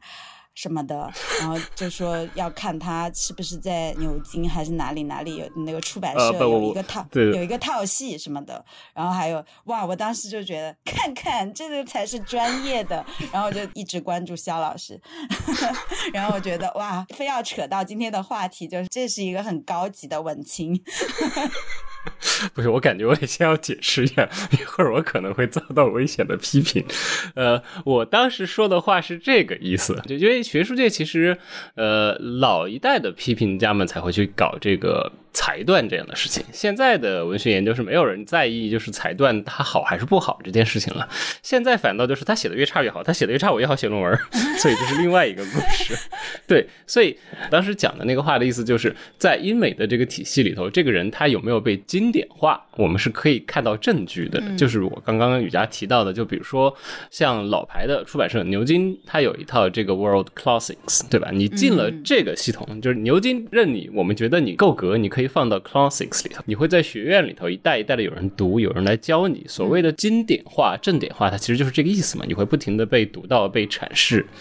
呃，毛姆的问题就是在于他没有进这边，他进了另外一条，就是一个更像一条暗线，就是需要读者来互相传播的这么一个状态。当然，我不觉得这个是什么问题，就是你自己爱看什么就看什么，对吧？对吧？我的意思就是大家没必要就一定要是吧？要这么 为了毛姆斗得死去活来，但是这是。一种文青的战争了啊！没有，我觉得当时的评论其实大家都还挺开心的，就是你还挺少遇到这种评论，就 是就是会阐述东西，不是一上来就那个讨论。我再回去翻一下，就感觉那天评价还挺好的。我只是想说，我对肖老师的初印象就是非常非常专业的 那种一锤定音的人，说不要吵了。我现在给大家一个硬性的评判标准。没有没有没有，这个这个只能仅供参考，仅供参考。回过来吧，我感觉你想努力的把那个话题拉回来，就是 回过来。其实我在想，我最近遇到的一个比较文艺的时刻是，我去观鸟的时候，因为最近花开的特别好，在一个花园里面看到一株海棠花下面有个姐姐，应该年纪在四十多岁左右，看样子，然后她在自拍。过了会儿，她把手机放下，她捡了一些地上的花瓣，她的头发很长，乌黑的一头长发，她把花瓣。轻轻的洒在，就很轻盈的洒在自己的头发之间，对着拍了一张。我就给一个朋友转述，然后朋友就说啊，春天真好，人都少了一点红尘。我突然就感到说，哎，不管这个姐姐她是做什么工作，或者她平时的生活是什么样子的，她当下是满足了自己心里的对这种浪漫生活的一点向往。她给我的感觉是与周遭的这种世俗的世界，这种让我们倍感压力的世界是无关的。我觉得在那一刻，她是一个。文艺青年，他是符合我定义的文艺青年。那那我们现在只能鼓掌了，这个没有别的反应。哦，坐在这，大家集体鼓掌，对吧？对，我觉得刚才雨佳其实描述了一个蛮重要的一个事情的。我觉得很多时候，文艺青年，不管大家是用来调侃还是怎么，当你使用这个标签的时候，其实你在暗指的很多时候是一种对生活和周遭的这么一个感受力的这么一个描述状况。你会其实很多时候都是这些比较敏感的人，他愿意去感触更多东西的人，然后经常会得到。到这样的一个标签，我就是说，我觉得至少在我的生活的这个周围，或者在整个成都大成都的这个范围之内，文艺青年和我那个时候十几年前的那种感觉，我不觉得文艺青年是一个贬义词了，就是它是一个定义而已，它不再是个带有感情色彩的一个东西。我觉得最近我遇到的时刻，就那个时刻比较符合我对文艺青年的定义，就是你在那一刻满足自己内心对。浪漫的这种追求，然后放下周遭世俗的东西。对对对，就是突然有一种愿意超越日常的这么一个时刻的存在。你要觉得，哪怕它其实不需要很久，它也不一定能够真正的产生任何可以直接碰触到的意义。怎么样的？就是可能对这个人来说，就是突然日常生活可以停一下，然后可以跳出来一下。嗯，刚刚描述了你最近看到的这么一个非常文艺的时刻，你这个往外再推，那比如说还有哪些活动在你看来，它都是属于文。文艺活动的这种范围，对吧？这些文艺活动跟你的日常大概会是什么样的一个状态呢？就是比如说是需要你专门收拾打扮一番，然后换好衣服去参加的这种有仪式感的活动，还是它其实就是日常的一部分？嗯，我真的觉得在成都，在这一点上是非常幸福的。就成都的文艺活动异常的精彩纷呈，你会发现文艺青年是不够用的，因为活动太多了。就光是文学上的活动，你不知道去参加哪个。我其实特别想说，呃，成都的一些让我特别感动的一些文艺现场。我明天就要去一个书店讲脱口秀，这个也是吧？等一下，是是你本人要去讲脱口秀吗？啊，对对对对对，这是开放班，这个是吧？是在一个书店，大家就随便玩玩，就是因为想要寻找另一。种语言表现形式嘛，然后我星期天就要去分享我的一本书，这是一个做的一个共读，这种事情特别日常，因为我自己想重读以前的一些很精彩的英文短篇小说，在跟朋友在说，我们不如就组织一个共读营，线下相聚，尤其是过去的三年，让人感到线下相聚的意义，就这种事情天天都在发生，这个就很日常了。你说什么我要打扮一番什么，我去任何场合都就是穿老头背。背心儿最近，因为我因为我不穿钓鱼背心儿我就不舒服了。现在，因为我就是觉得我对抗这个粉红睡也太彻底了。我我会看，如果是一个大一点的活动的话，我我可能洗个头，然后 就是如果是我家附近的那个书店，我头都不洗，直接就去了，因为我。我也不靠脸吃饭，我也就很不在意。有的时候感觉不太尊重别人，但并不是这样。嗯，就是去年的时候，在我们这边一个现在已经不存在的酒吧，就是它二月份就已经走到了尾声，曲终人不散嘛。但是，但是它地方已经没了，就举行了一个为期大概一年，就是一共一百期的一个活动，叫做十日谈，非常的应景。一个一百期的十日谈，呃，实际嘛，OK，十季。每一季十十日，对，比如每一季它有一个主题，它它就在成都的郊区比较宽阔的地方，大家天冷了就烤火，天热的话就在户外，然后大家一起围坐着。这个东西因为它标准就是它不记录，然后事后也没有任何的推文，也不直播，主办方他也不公布任何的照片啊或者什么的，所以特别自由，就是大家就畅所欲言，经常就是比如说嘉宾讲一个小时，然后后面大家讨论三个小时。嘉嘉宾都走了，我那期就是我回家睡觉了，因为我要早起，回家睡觉。大家后面一直讨论到十二点、一点、一点多，就是嘉宾本人已经走了，但是现场的观众表示没有问题，我们继续。对，我我觉得你现在描述的这个状态就已经很接近一些传说中的文艺青年中才会发生的故事了。对，你看，就是我觉得那个地方气场不太一样，就是你很难复制它。首先，对吧？现在不会有很多场地做这些活动不记录的，嗯嗯嗯，然后完全畅所欲言的。而在那个时候，我。感受到有一种那种，就是我们读大学的时候那种辩论的精神，就是大家就是完全就事论事嘛。比如我那期，我就单说我那期，我那期讲的是女性写作，然后就那个时候出了还不久的一本书，叫做《如何抑制女性写作》。嗯，那本书来主题以及我在翻译的过程当中见到的一些那种女性写作的景象啊什么的。然后现场就真的有人认为中国的女性主义非常进步，就真的是有人认为这。这样，但是因为在网上看到一个文字，你骂他骂他一句就 OK 了，或者是大家就越说越情绪激动，变成一个去揣测什么的。因为他在现场，你可以看到他的表情，然后他也是一个很友好的态度，大家就开始讨论，非常理性的讲事实、摆道理，以及追溯这种女性写作或者是女性主义发生的历史。几乎每一期的十日谈都是这样一个很美好的那个，我觉得这个是很难复制的。对对，我觉得你现在刚刚描述的其实是我们这几年大家都特别渴望的东西。我觉得可能这几年之后，大家现在感觉特别缺的就是这样的一个活动。你看，所以我们今年感觉大家都在疯狂的想要见人，想要移动。嗯，在线下你会发现，还是相信面对面的见面这种感觉。无论你从任何方式来定义，我都觉得十日谈是非常文艺的。一个活动，嗯，而且它不是那种只关乎内心、只向内的那种文艺，而是你在关心世界，你在把自己对于这个世界的理想投射到很多很多人的身上。前段时间就是。因为大家突然就开始涌入成都，放开之后，呃，然后就一段时间，成都变成了大家心目中的卖家，大家都想去成都。呃，实在是太多活动了，人有的时候我真的是没有大段的时间，就是去参加某个老师的活动。然后这个时候我们就会约在独立书店，然后晚上见个面，这样。前段时间那个司荣云老师也应该是跳岛的常客吧？嗯，对，司荣就住在我家旁边，我们我们住的很近。司荣老师就过来，我们就约在是。和另外一个成都的诗人于佑佑，呃，我们就约在一个书店见面，然后那个书店呢也卖精酿，我们就开始玩烈仙酒牌。猎仙酒牌是肖老师推荐给我的一个桌游。我刚刚想说这是一个裂变的故事。然后玩着玩着我就说哦我要回去睡觉了。呃，思荣就说啊雨佳你要回去了吗？那我送你一首诗，就非常自然。那天刚好有一个做音乐的小姑娘在场，她是弹一个那种。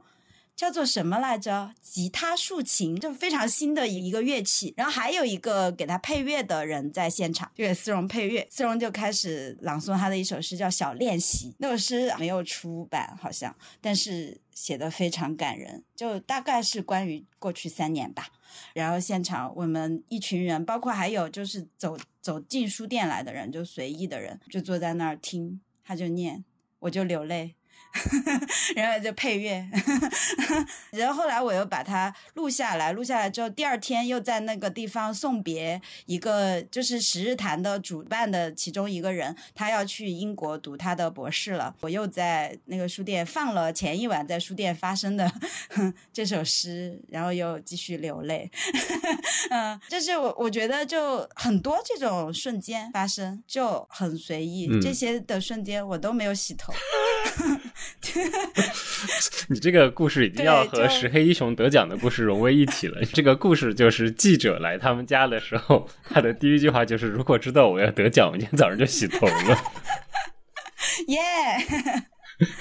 哎，但是我觉得石黑得了奖之后，还是写出了那个《克拉拉与太阳》。对，还是写出了《克拉拉与太阳》，这是蛮重要的一件事情。对对对，还不错，还不错。反正就是会随时发生这样的连接，会让大家觉得好像它是生活的一部分，稍微超出来的这样的时刻。嗯，还有就是我要说，我说的这个，我觉得几乎就是成都的最野性的文艺活动。那还有成都官方的，其实成都有一个官方的那个，每年会有一个做的特别好的一个公众号，叫优成都，他们会做一个成都生活美学大赏，每年的年底会有一个那种颁奖，比如说十大人物啊，十大文艺现场。十大呃，就这个那个，去年就是叫什么不确定的果实，然后去年鄙人有幸成为了 成都市十大人物 之一，因为因为我翻了，所以你是成都市官方盖章认证的文艺青年，对不对？对，就很搞笑，就是就是呃。那啊，那我想说，就那个活动虽然是有政府支持的，但是他没有领导讲话，没有什么什么，就很美好。今年是这样这样子的，就今年虽然我没有得奖，但今年比去年棒很多。今年的活动颁奖典礼叫做午后公园，然后它的主题是必要的生活。大家都知道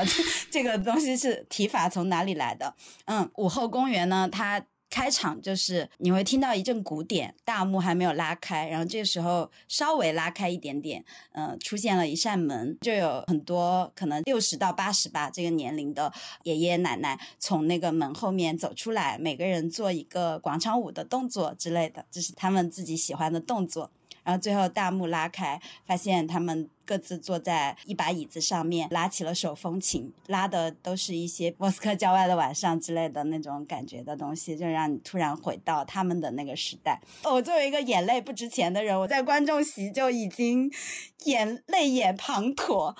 然后后面就是又有一些，比如说我们在午后公园邂逅一些唱歌的人，邂逅一些在看植物的人，或者什么什么。嗯，今年大家都会在公园邂逅一个观鸟的人。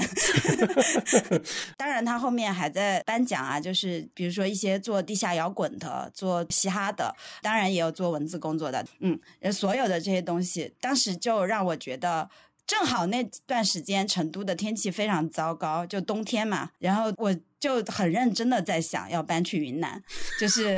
非常认真的在想这个问题。但那天参加完了之后，我觉得这个城市它还是在滋养着我，就是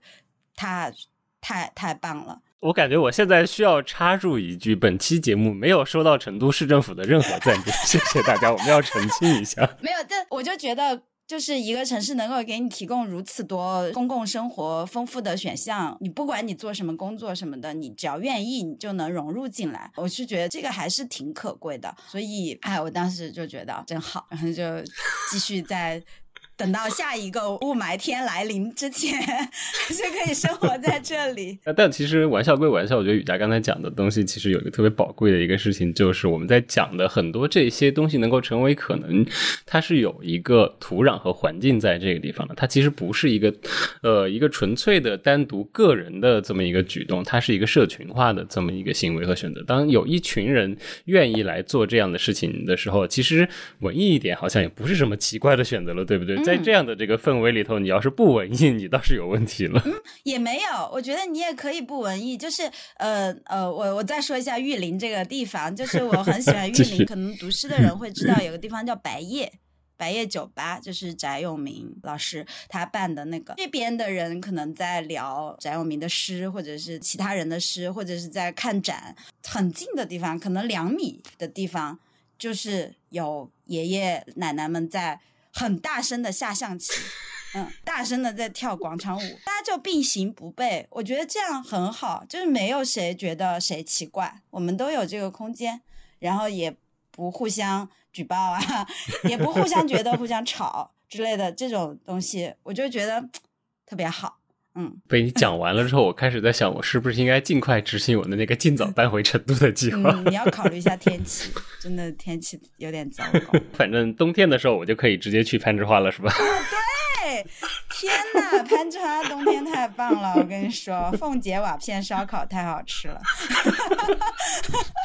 本期节目也没有收到攀枝花的赞助，谢谢大家。对，现在高铁也通了嘛？嗯。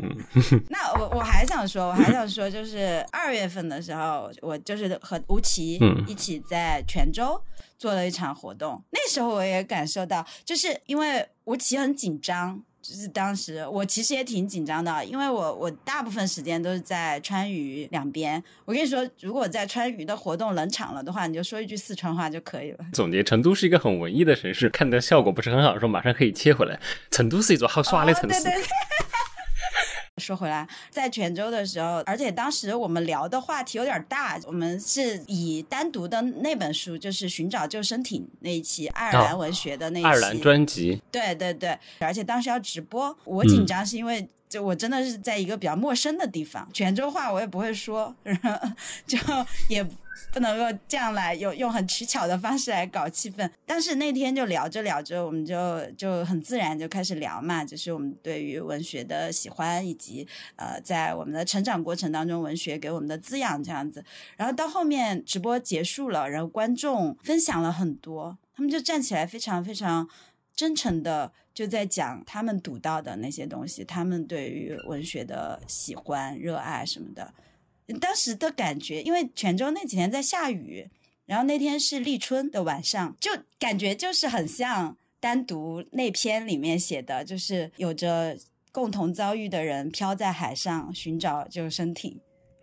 就是那种感觉，而且当时我很开心的，就是各个年龄段的人都有。在那个上海，我也感觉到有一次我们的活动在那个上海的图书馆，就有那种七十多岁的爷爷奶奶，就活动结束了过来说：“啊，姑娘，你讲的非常好。” 然后我就很开心。你不把这个当成一个很特殊的事情，就大家进来了，所以我我就从线下活动当中，我其实。嗯，发现啊，即使我很明白我现在的这种生活是比较幸运的，它可能是一个泡泡什么的，但是这个泡泡里面还是有很多人进来的。嗯，他可能他会走出这个泡泡或者怎么样，但是在那一刻，我们是共同在这个美好的泡泡里面。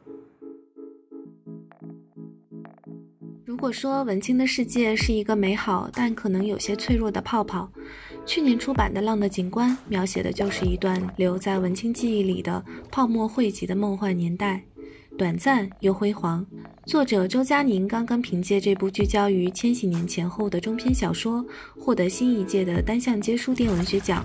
文学青年如何成为浪潮？他们又如何在人生中四散开来？在接下来的对谈中，我和佳宁聊了聊年轻人有友谊连接的松散同盟。文青的认同意味着什么？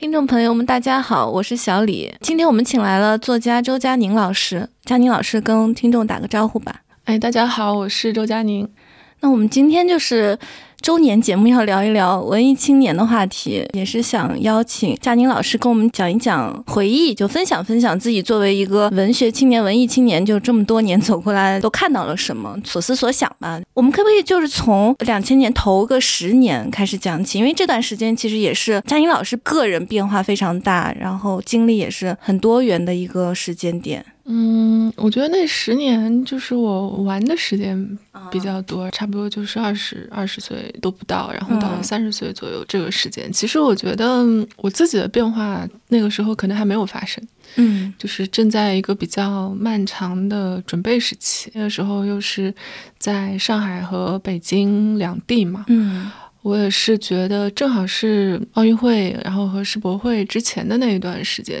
我因为是零七年左右的时候去北京的，然后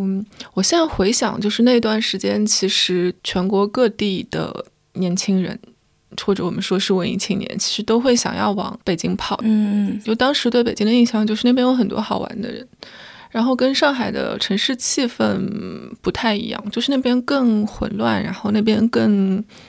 错杂，我觉得上海还是相对来说更在一个体系，或者说在某种发展的规律里面。但我觉得也是因为那个时候的文化现场、文化的一个集中地是在北京，它就是有这个魅力，可以吸引各种各样的年轻人去往那个地方。因为那时候上学也是玩的比较多，之前还听你讲过，说大学的时候也听过很多现场啊，也去追逐过一些文化的活动。对对对，因为我念大学的时候，正好是中国摇滚音乐从发展到一个黄金时期的这样的一个过程，各方面因为都是这样的，那你就是一切其实所有的文化宣传，它都给人一种向上会越来越好，会越来越多，就是这样的一种感受。然后里面的人呈现出来的向往啊、精神面貌啊，都是相对来说更为。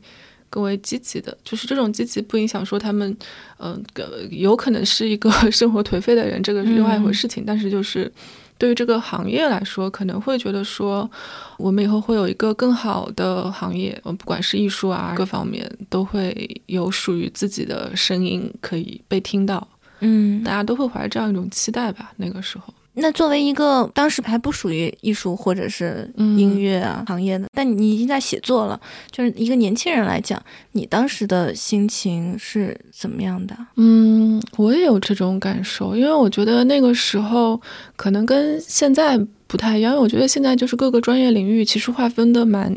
清楚的。然后每一个行业其实都变得非常的专业，我会觉得说，可能在两千年左右，就是各个行业之间的分界线没有那么的明确。嗯，就好像我我其实也会常回忆起以前 BBS 时代最开始的时候。嗯，就是那些 BBS 上面，其实讨论区里面的人是各个行业的人混杂在一起，就是写诗歌的，然后画画的，做摄影的，然后做音乐的，乐队的人，他们都是混杂在一起在讨论一些事情的。就我觉得可能就是因为那个时候谁都在一个起步的阶段，然后包括说我自己，我自己也是在一个写作的起步阶段。嗯，我其实也没有想得很清楚，说自己之后一定是一个作家。那个时候依然会觉得说自己有。各种各样的可能性，嗯，你相信自己有各种各样的可能性，这一点其实也挺带给人好的情绪吧？对，嗯，成长过程中，文艺青年也都会给自己一些这方面的期许。我现在还是会觉得，好像就是以我现在对年轻人的了解，嗯，或者说我现在回忆当时的人，我会觉得说，那个时候其实很多人不只是文艺青年。其实都会怀着相同，就是人在更年轻的时候，就是会觉得可能性更多一点。各个行业其实都是这样的。然后，如果这个时候社会的发展也正好契合这一点，就是社会给你的感觉也是说我提供给你很多的出口。因为那个时候是网络刚刚开始出现没有多久吧，其实你就是会觉得说不断的会有新的事物出现。那有新的事物出现，是不是就代表着会有新的？行业的出现，然后就会有新的就是就业的机会，有更多的，是不是？就是可能未来不是在你想象之中，然后当时会有这种感觉。就我觉得不只是对于文艺青年来说是这样的。那现在想回去，好像是有一点怀旧的眼光。所谓怀旧眼光是指什么呢？是指说觉得那个时候更好吗？好像是有一层光晕一样。还好哎，我就是从来都，我其实就是我没有觉得过哪个时代比哪个时代更好。嗯，我觉得就是人都是这样的。我就是在我看来啊，人生都是随着自己越来越朝某一个方向走了之后，你会变得越来越坚定。但是同时呢，你也知道说你在丧失更多的可能性。就大家都，比如说 A 和 B 两个人都彼此都越来越坚定的走向了不同的道路，那可能就像两条河流一样，就岔开了，不会再交汇了吗？对，确实，我我觉得我跟我跟以前很多的朋友就是完全不会再交汇。我现在想起来，就比如说我零几年的时候有一本书的封面，然后当时是我的一个朋友帮我画的。嗯，他那个时候应该是浙江美院的吧，他拿这个东西当了他的那个毕业设计的那个作品。哦，他现在是一个还挺有名的，就是电子音乐人。电子音乐人。对，从他给我画完这个封面之后，我其实跟他在人生当中就再也没有交集了。嗯，就是他后来就开始就是做音乐，也做得很好，我就开始写作了。然后我们其实对，就是再也没有见到过。但是我也不觉得这有什么可遗憾的，就是只是有我偶尔在一些电影的片尾或者在一些剧的什么地方看到过他的名字的时候，就会知道说啊，他还在做他的事情。大家在两座不同的山里面，但是就好像也没有必要再再交汇。嗯嗯。我有的时候就是偶尔，我我前两天还在电影院里面突然之间看到一个名字，我就有一种感觉说啊，这个名字是不是就是应该是以前跟我一起工作过的那个人？但是脑子里面就是会一闪而过。但是因为就是很多年没有联系过了嘛，就处于一种彻底失散的状态。这种人就是很多很多，特别特别多。嗯嗯嗯，你也觉得就很正常。对啊，我觉得人嘛，就是你不断的在失去，嗯、但是也会不断的在获得，对它总体还是一个平衡的状态。嗯，挺想再听你讲一讲年轻人因为共同的志向，短暂的形成一个松散的小群体。原来你说的是我们两个是不一样的，可能我们就可以来对抗这个世界，就是有有这种心情。我现在还是会觉得，这种就是由于共同的志向形成的友谊是最珍贵和最难得的，特别是如果还能够一起做事情的话，并且真的自己创造出来了一些东西，不管这个东西是什么，嗯嗯，我都是会觉得很珍贵。然后其实也是我现在最羡慕的一种感情的形态。嗯嗯，因为我觉得不管怎么说，我自己是一个写作者嘛，嗯然后写作这个事情，所有的东西，责任、快乐，然后痛苦的东西，全部都是你一个人去面对的，没有办法分享给任何人。但是我觉得共事的关系，共同做一件事情，然后共同去创造一个东西，因此而形成的友谊，是一个可分享，即有一个人跟你共同承担。然后你们因为即便是很短暂的共同的目的和理想在一起的这种形态，就是对我来说，我就是非常羡慕。嗯，你讲的这种形态像是乐队就可以吧？嗯，不只是乐队吧，比如说，我觉得类似于说跳岛做播客的，哦做播客，就是我现在会看到说，比如说很多现在做播客的那个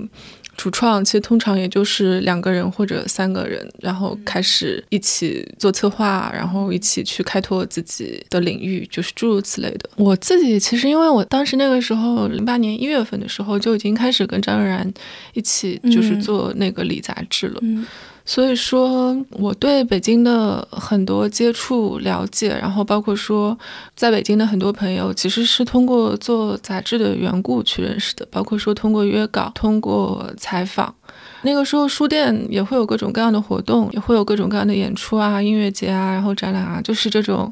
文艺青年们 会嗯感兴趣的场景，其实你也是很容易就是会进入各种各样就是不同的，不管是文学的现场讨论会啊、读书会啊、演出各种各样酒吧大大小小的演出，就诸如此类的吧。因为我们当时其实会有挺多的作者、写作者。都会想要居住在北京，不一定是说想要在北京寻求一个个人的发展。我觉得很大程度上就是想要在那边待一段时间，就是想要体会一下那个时候在北京的气氛。跟现在很不一样了。我觉得会有一点不一样。我觉得可能现在大部分的人会选择待在一个地方，很大程度上还是会考虑比较具体的一些原因。哦因为我好像觉得我现在所接触到、认识到的一些年轻人，我觉得都会对自己的人生有一个更为完整和具体的一个计划。嗯，你说的是现在的年轻人可能更倾向于理性的规划，而不是嗯，但就是我也是很片面的观察，因为我觉得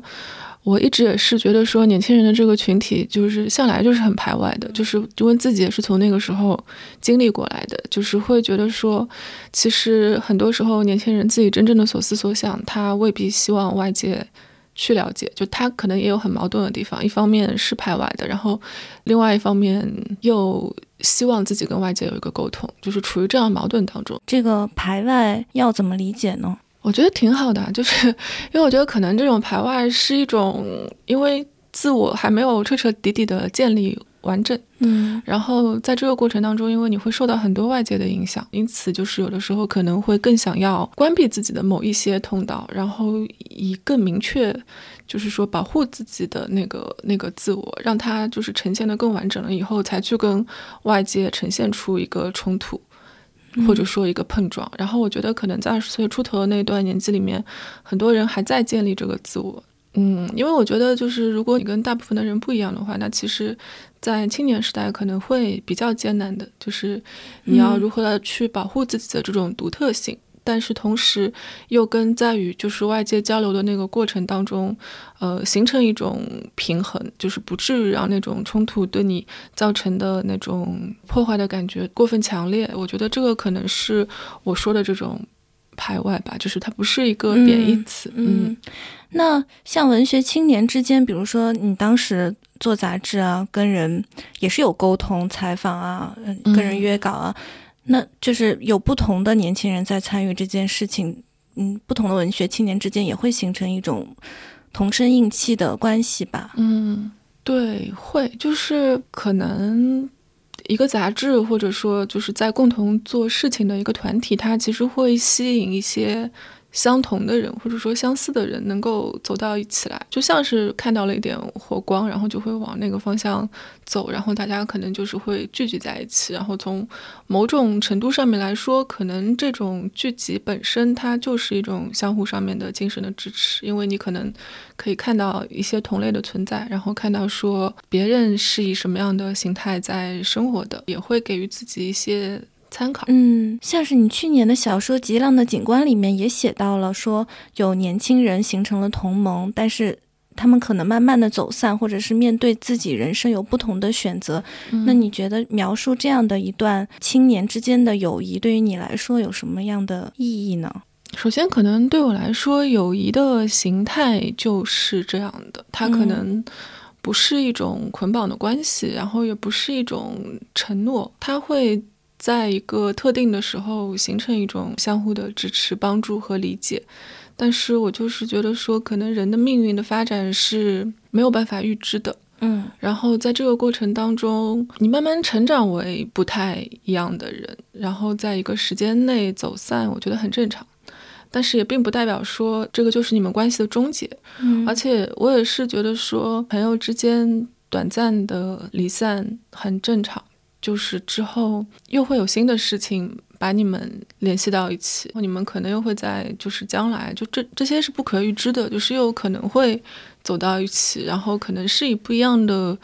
形态，然后这种感情肯定也是会发生变化。嗯，就是我觉得人跟人的关系是有很多个层面，然后嗯非常复杂的，所以它并不是说你跟这一个人始终是以同一种形态在。交往的，就是随着你们俩变成不一样的人，然后也包括说外界环境的变化，就是社会的变化，其实也会对人的命运造成影响。那人在不同的处境下面所做出的反应，其实都是会影响两个人之间的关系。嗯，那这个是不是有一些，比如说原来飘在半空中的文艺青年，突然遇到了现实的问题，大家的反应就不一样，出路和选择也不一样？我觉得肯定会。其实这个事情不是文艺青年的问题，就是所有的人都是会面临这样的问题。就是同样的社会事件或者说社会的变动发生的时候，它对你身上造成的影响一定是不一样的。就是文艺青年这个群体。体当中，它也是有各种各样不同类型的人组成的，也是不同的性格，然后不同的生活处境、背景、出身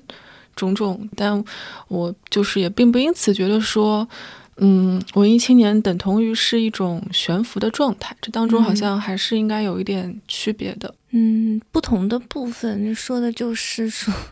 就把一个人给拆开了看嘛？对，因为我觉得人就是很复杂。嗯，如果你是一个文艺青年的话，你可能就是会自己加重自己的复杂性。对对，其实文艺青年呈现出来面貌肯定也都是不一样的嘛，他不会。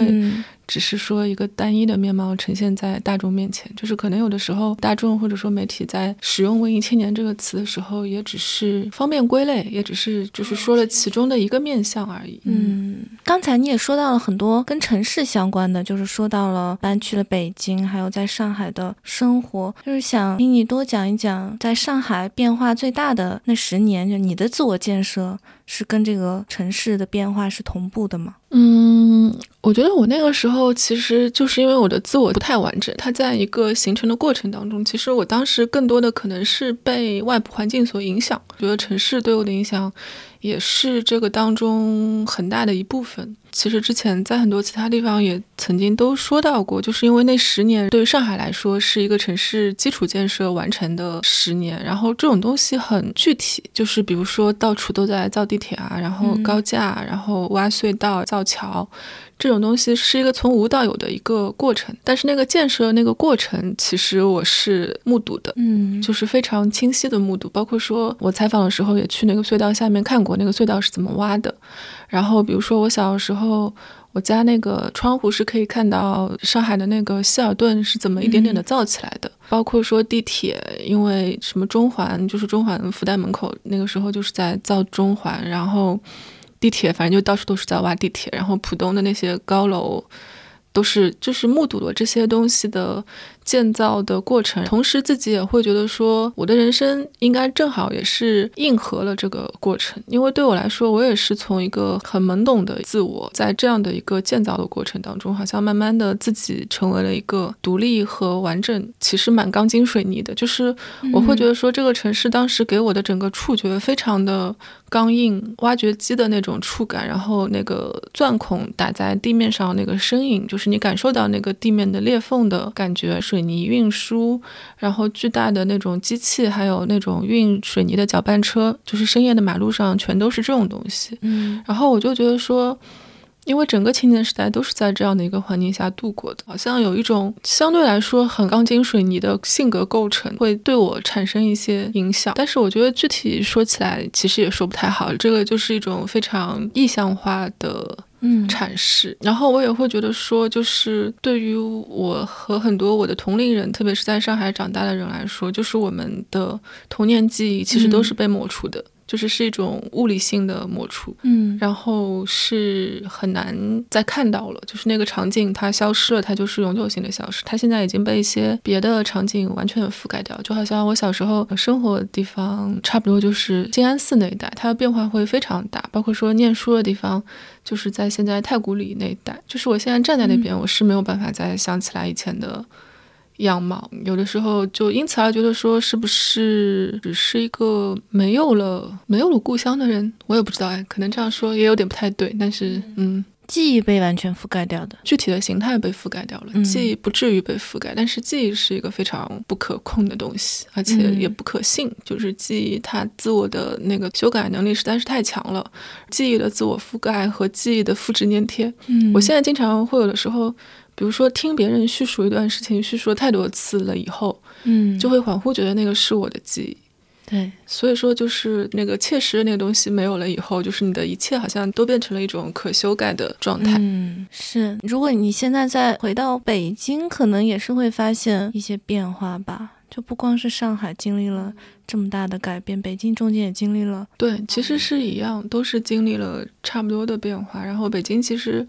近十年的变化也非常大，嗯，但是因为近十年没有身处其中嘛，所以可能都是从新闻上面看到的，嗯，就是这个城市如何变得越来越森严。我觉得从某种程度上来说，就是这种森严的过程，然后当中就是会有很多残酷的东西，然后你就是你现在去的话，会感觉到这种感受，就是更为压抑的感受。我现在能够记得。比如说幺零年前后，其实是有一批人离开北京的，嗯，然后到了十年过后的现在，其实又是一个要离开北京的一个新的浪潮，又是这样。但是可能就是出于的目的可能就不太一样。离开北京的这一批人，他们想要去的地方啊，心理感受啊，可能也都不太一样。但是差不多就是时间节点，可能就是这样的一个十年的一个时间节点吧。嗯，对你刚才说的。钢筋水泥的个人构成和这个城市建设，你觉得这个建设它会一直持续吗？从青春一直到青春后都可以？就比如说这两年，你觉得还是在发生像这样的？对，肯定会。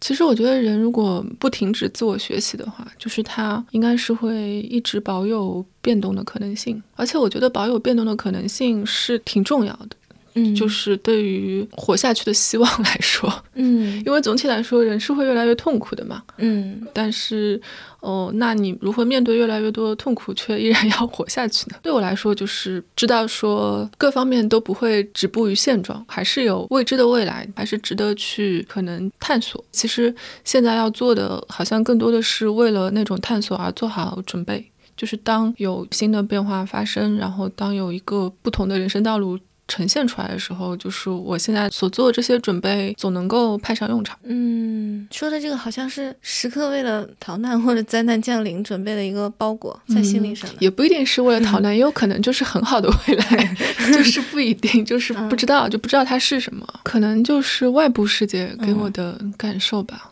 我觉得内部世界不是那么好描述的。嗯，因为之前有一次采访，你说你比较喜欢听播客讲回忆的，而不是讲观点的。我想说，是不是因为你觉得就过去的这些发生的事件还有经验对你来说比较重要，你就觉得比较重视这个经验，而不是人归纳出来的道理和理性啊？嗯，对的，我其实也不是喜欢听回忆，我就是喜欢听大家讲经验，就是更为直观的感受，而不是观点。因为我觉得我可能就是倾向于认为说，没有一个观点可以概括出来一件事情，然后事情总是会有很多个面向的。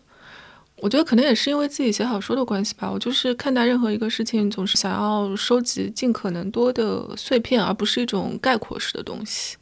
或者说是一个结论，然后一个定论。它如果只是一个总结性的东西的话，就是对我来说没有那么大的意义，因为你的自己的视角会非常的有限嘛。但是如果同样的事情，别人提供给你一个不同的观看角度的话，就是会觉得非常有意思。嗯，那你可不可以再讲一讲你说的人可以持续的建设自己？你比如说现在啊，就是最近几年，你是怎么怎么怎么进行这样的建设的？很难讲。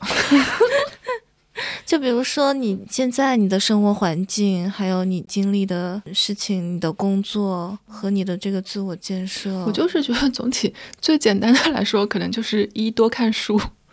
尽可能多的阅读，然后永远都不要放弃阅读作为一个学习的途径。另外一方面就是观看世界和跟人的交谈，就是这样了。嗯，像散步啊，散步当然也是一种，但是观看世界的方式就有很多很多很多种，就是每个人都有自己不一样的方式。我就是觉得说，我吧，就是很枯燥的，就是最后归根到底，就是我觉得说，大家应该 坚持看书，除此之外就没有什么了。你说还能干嘛？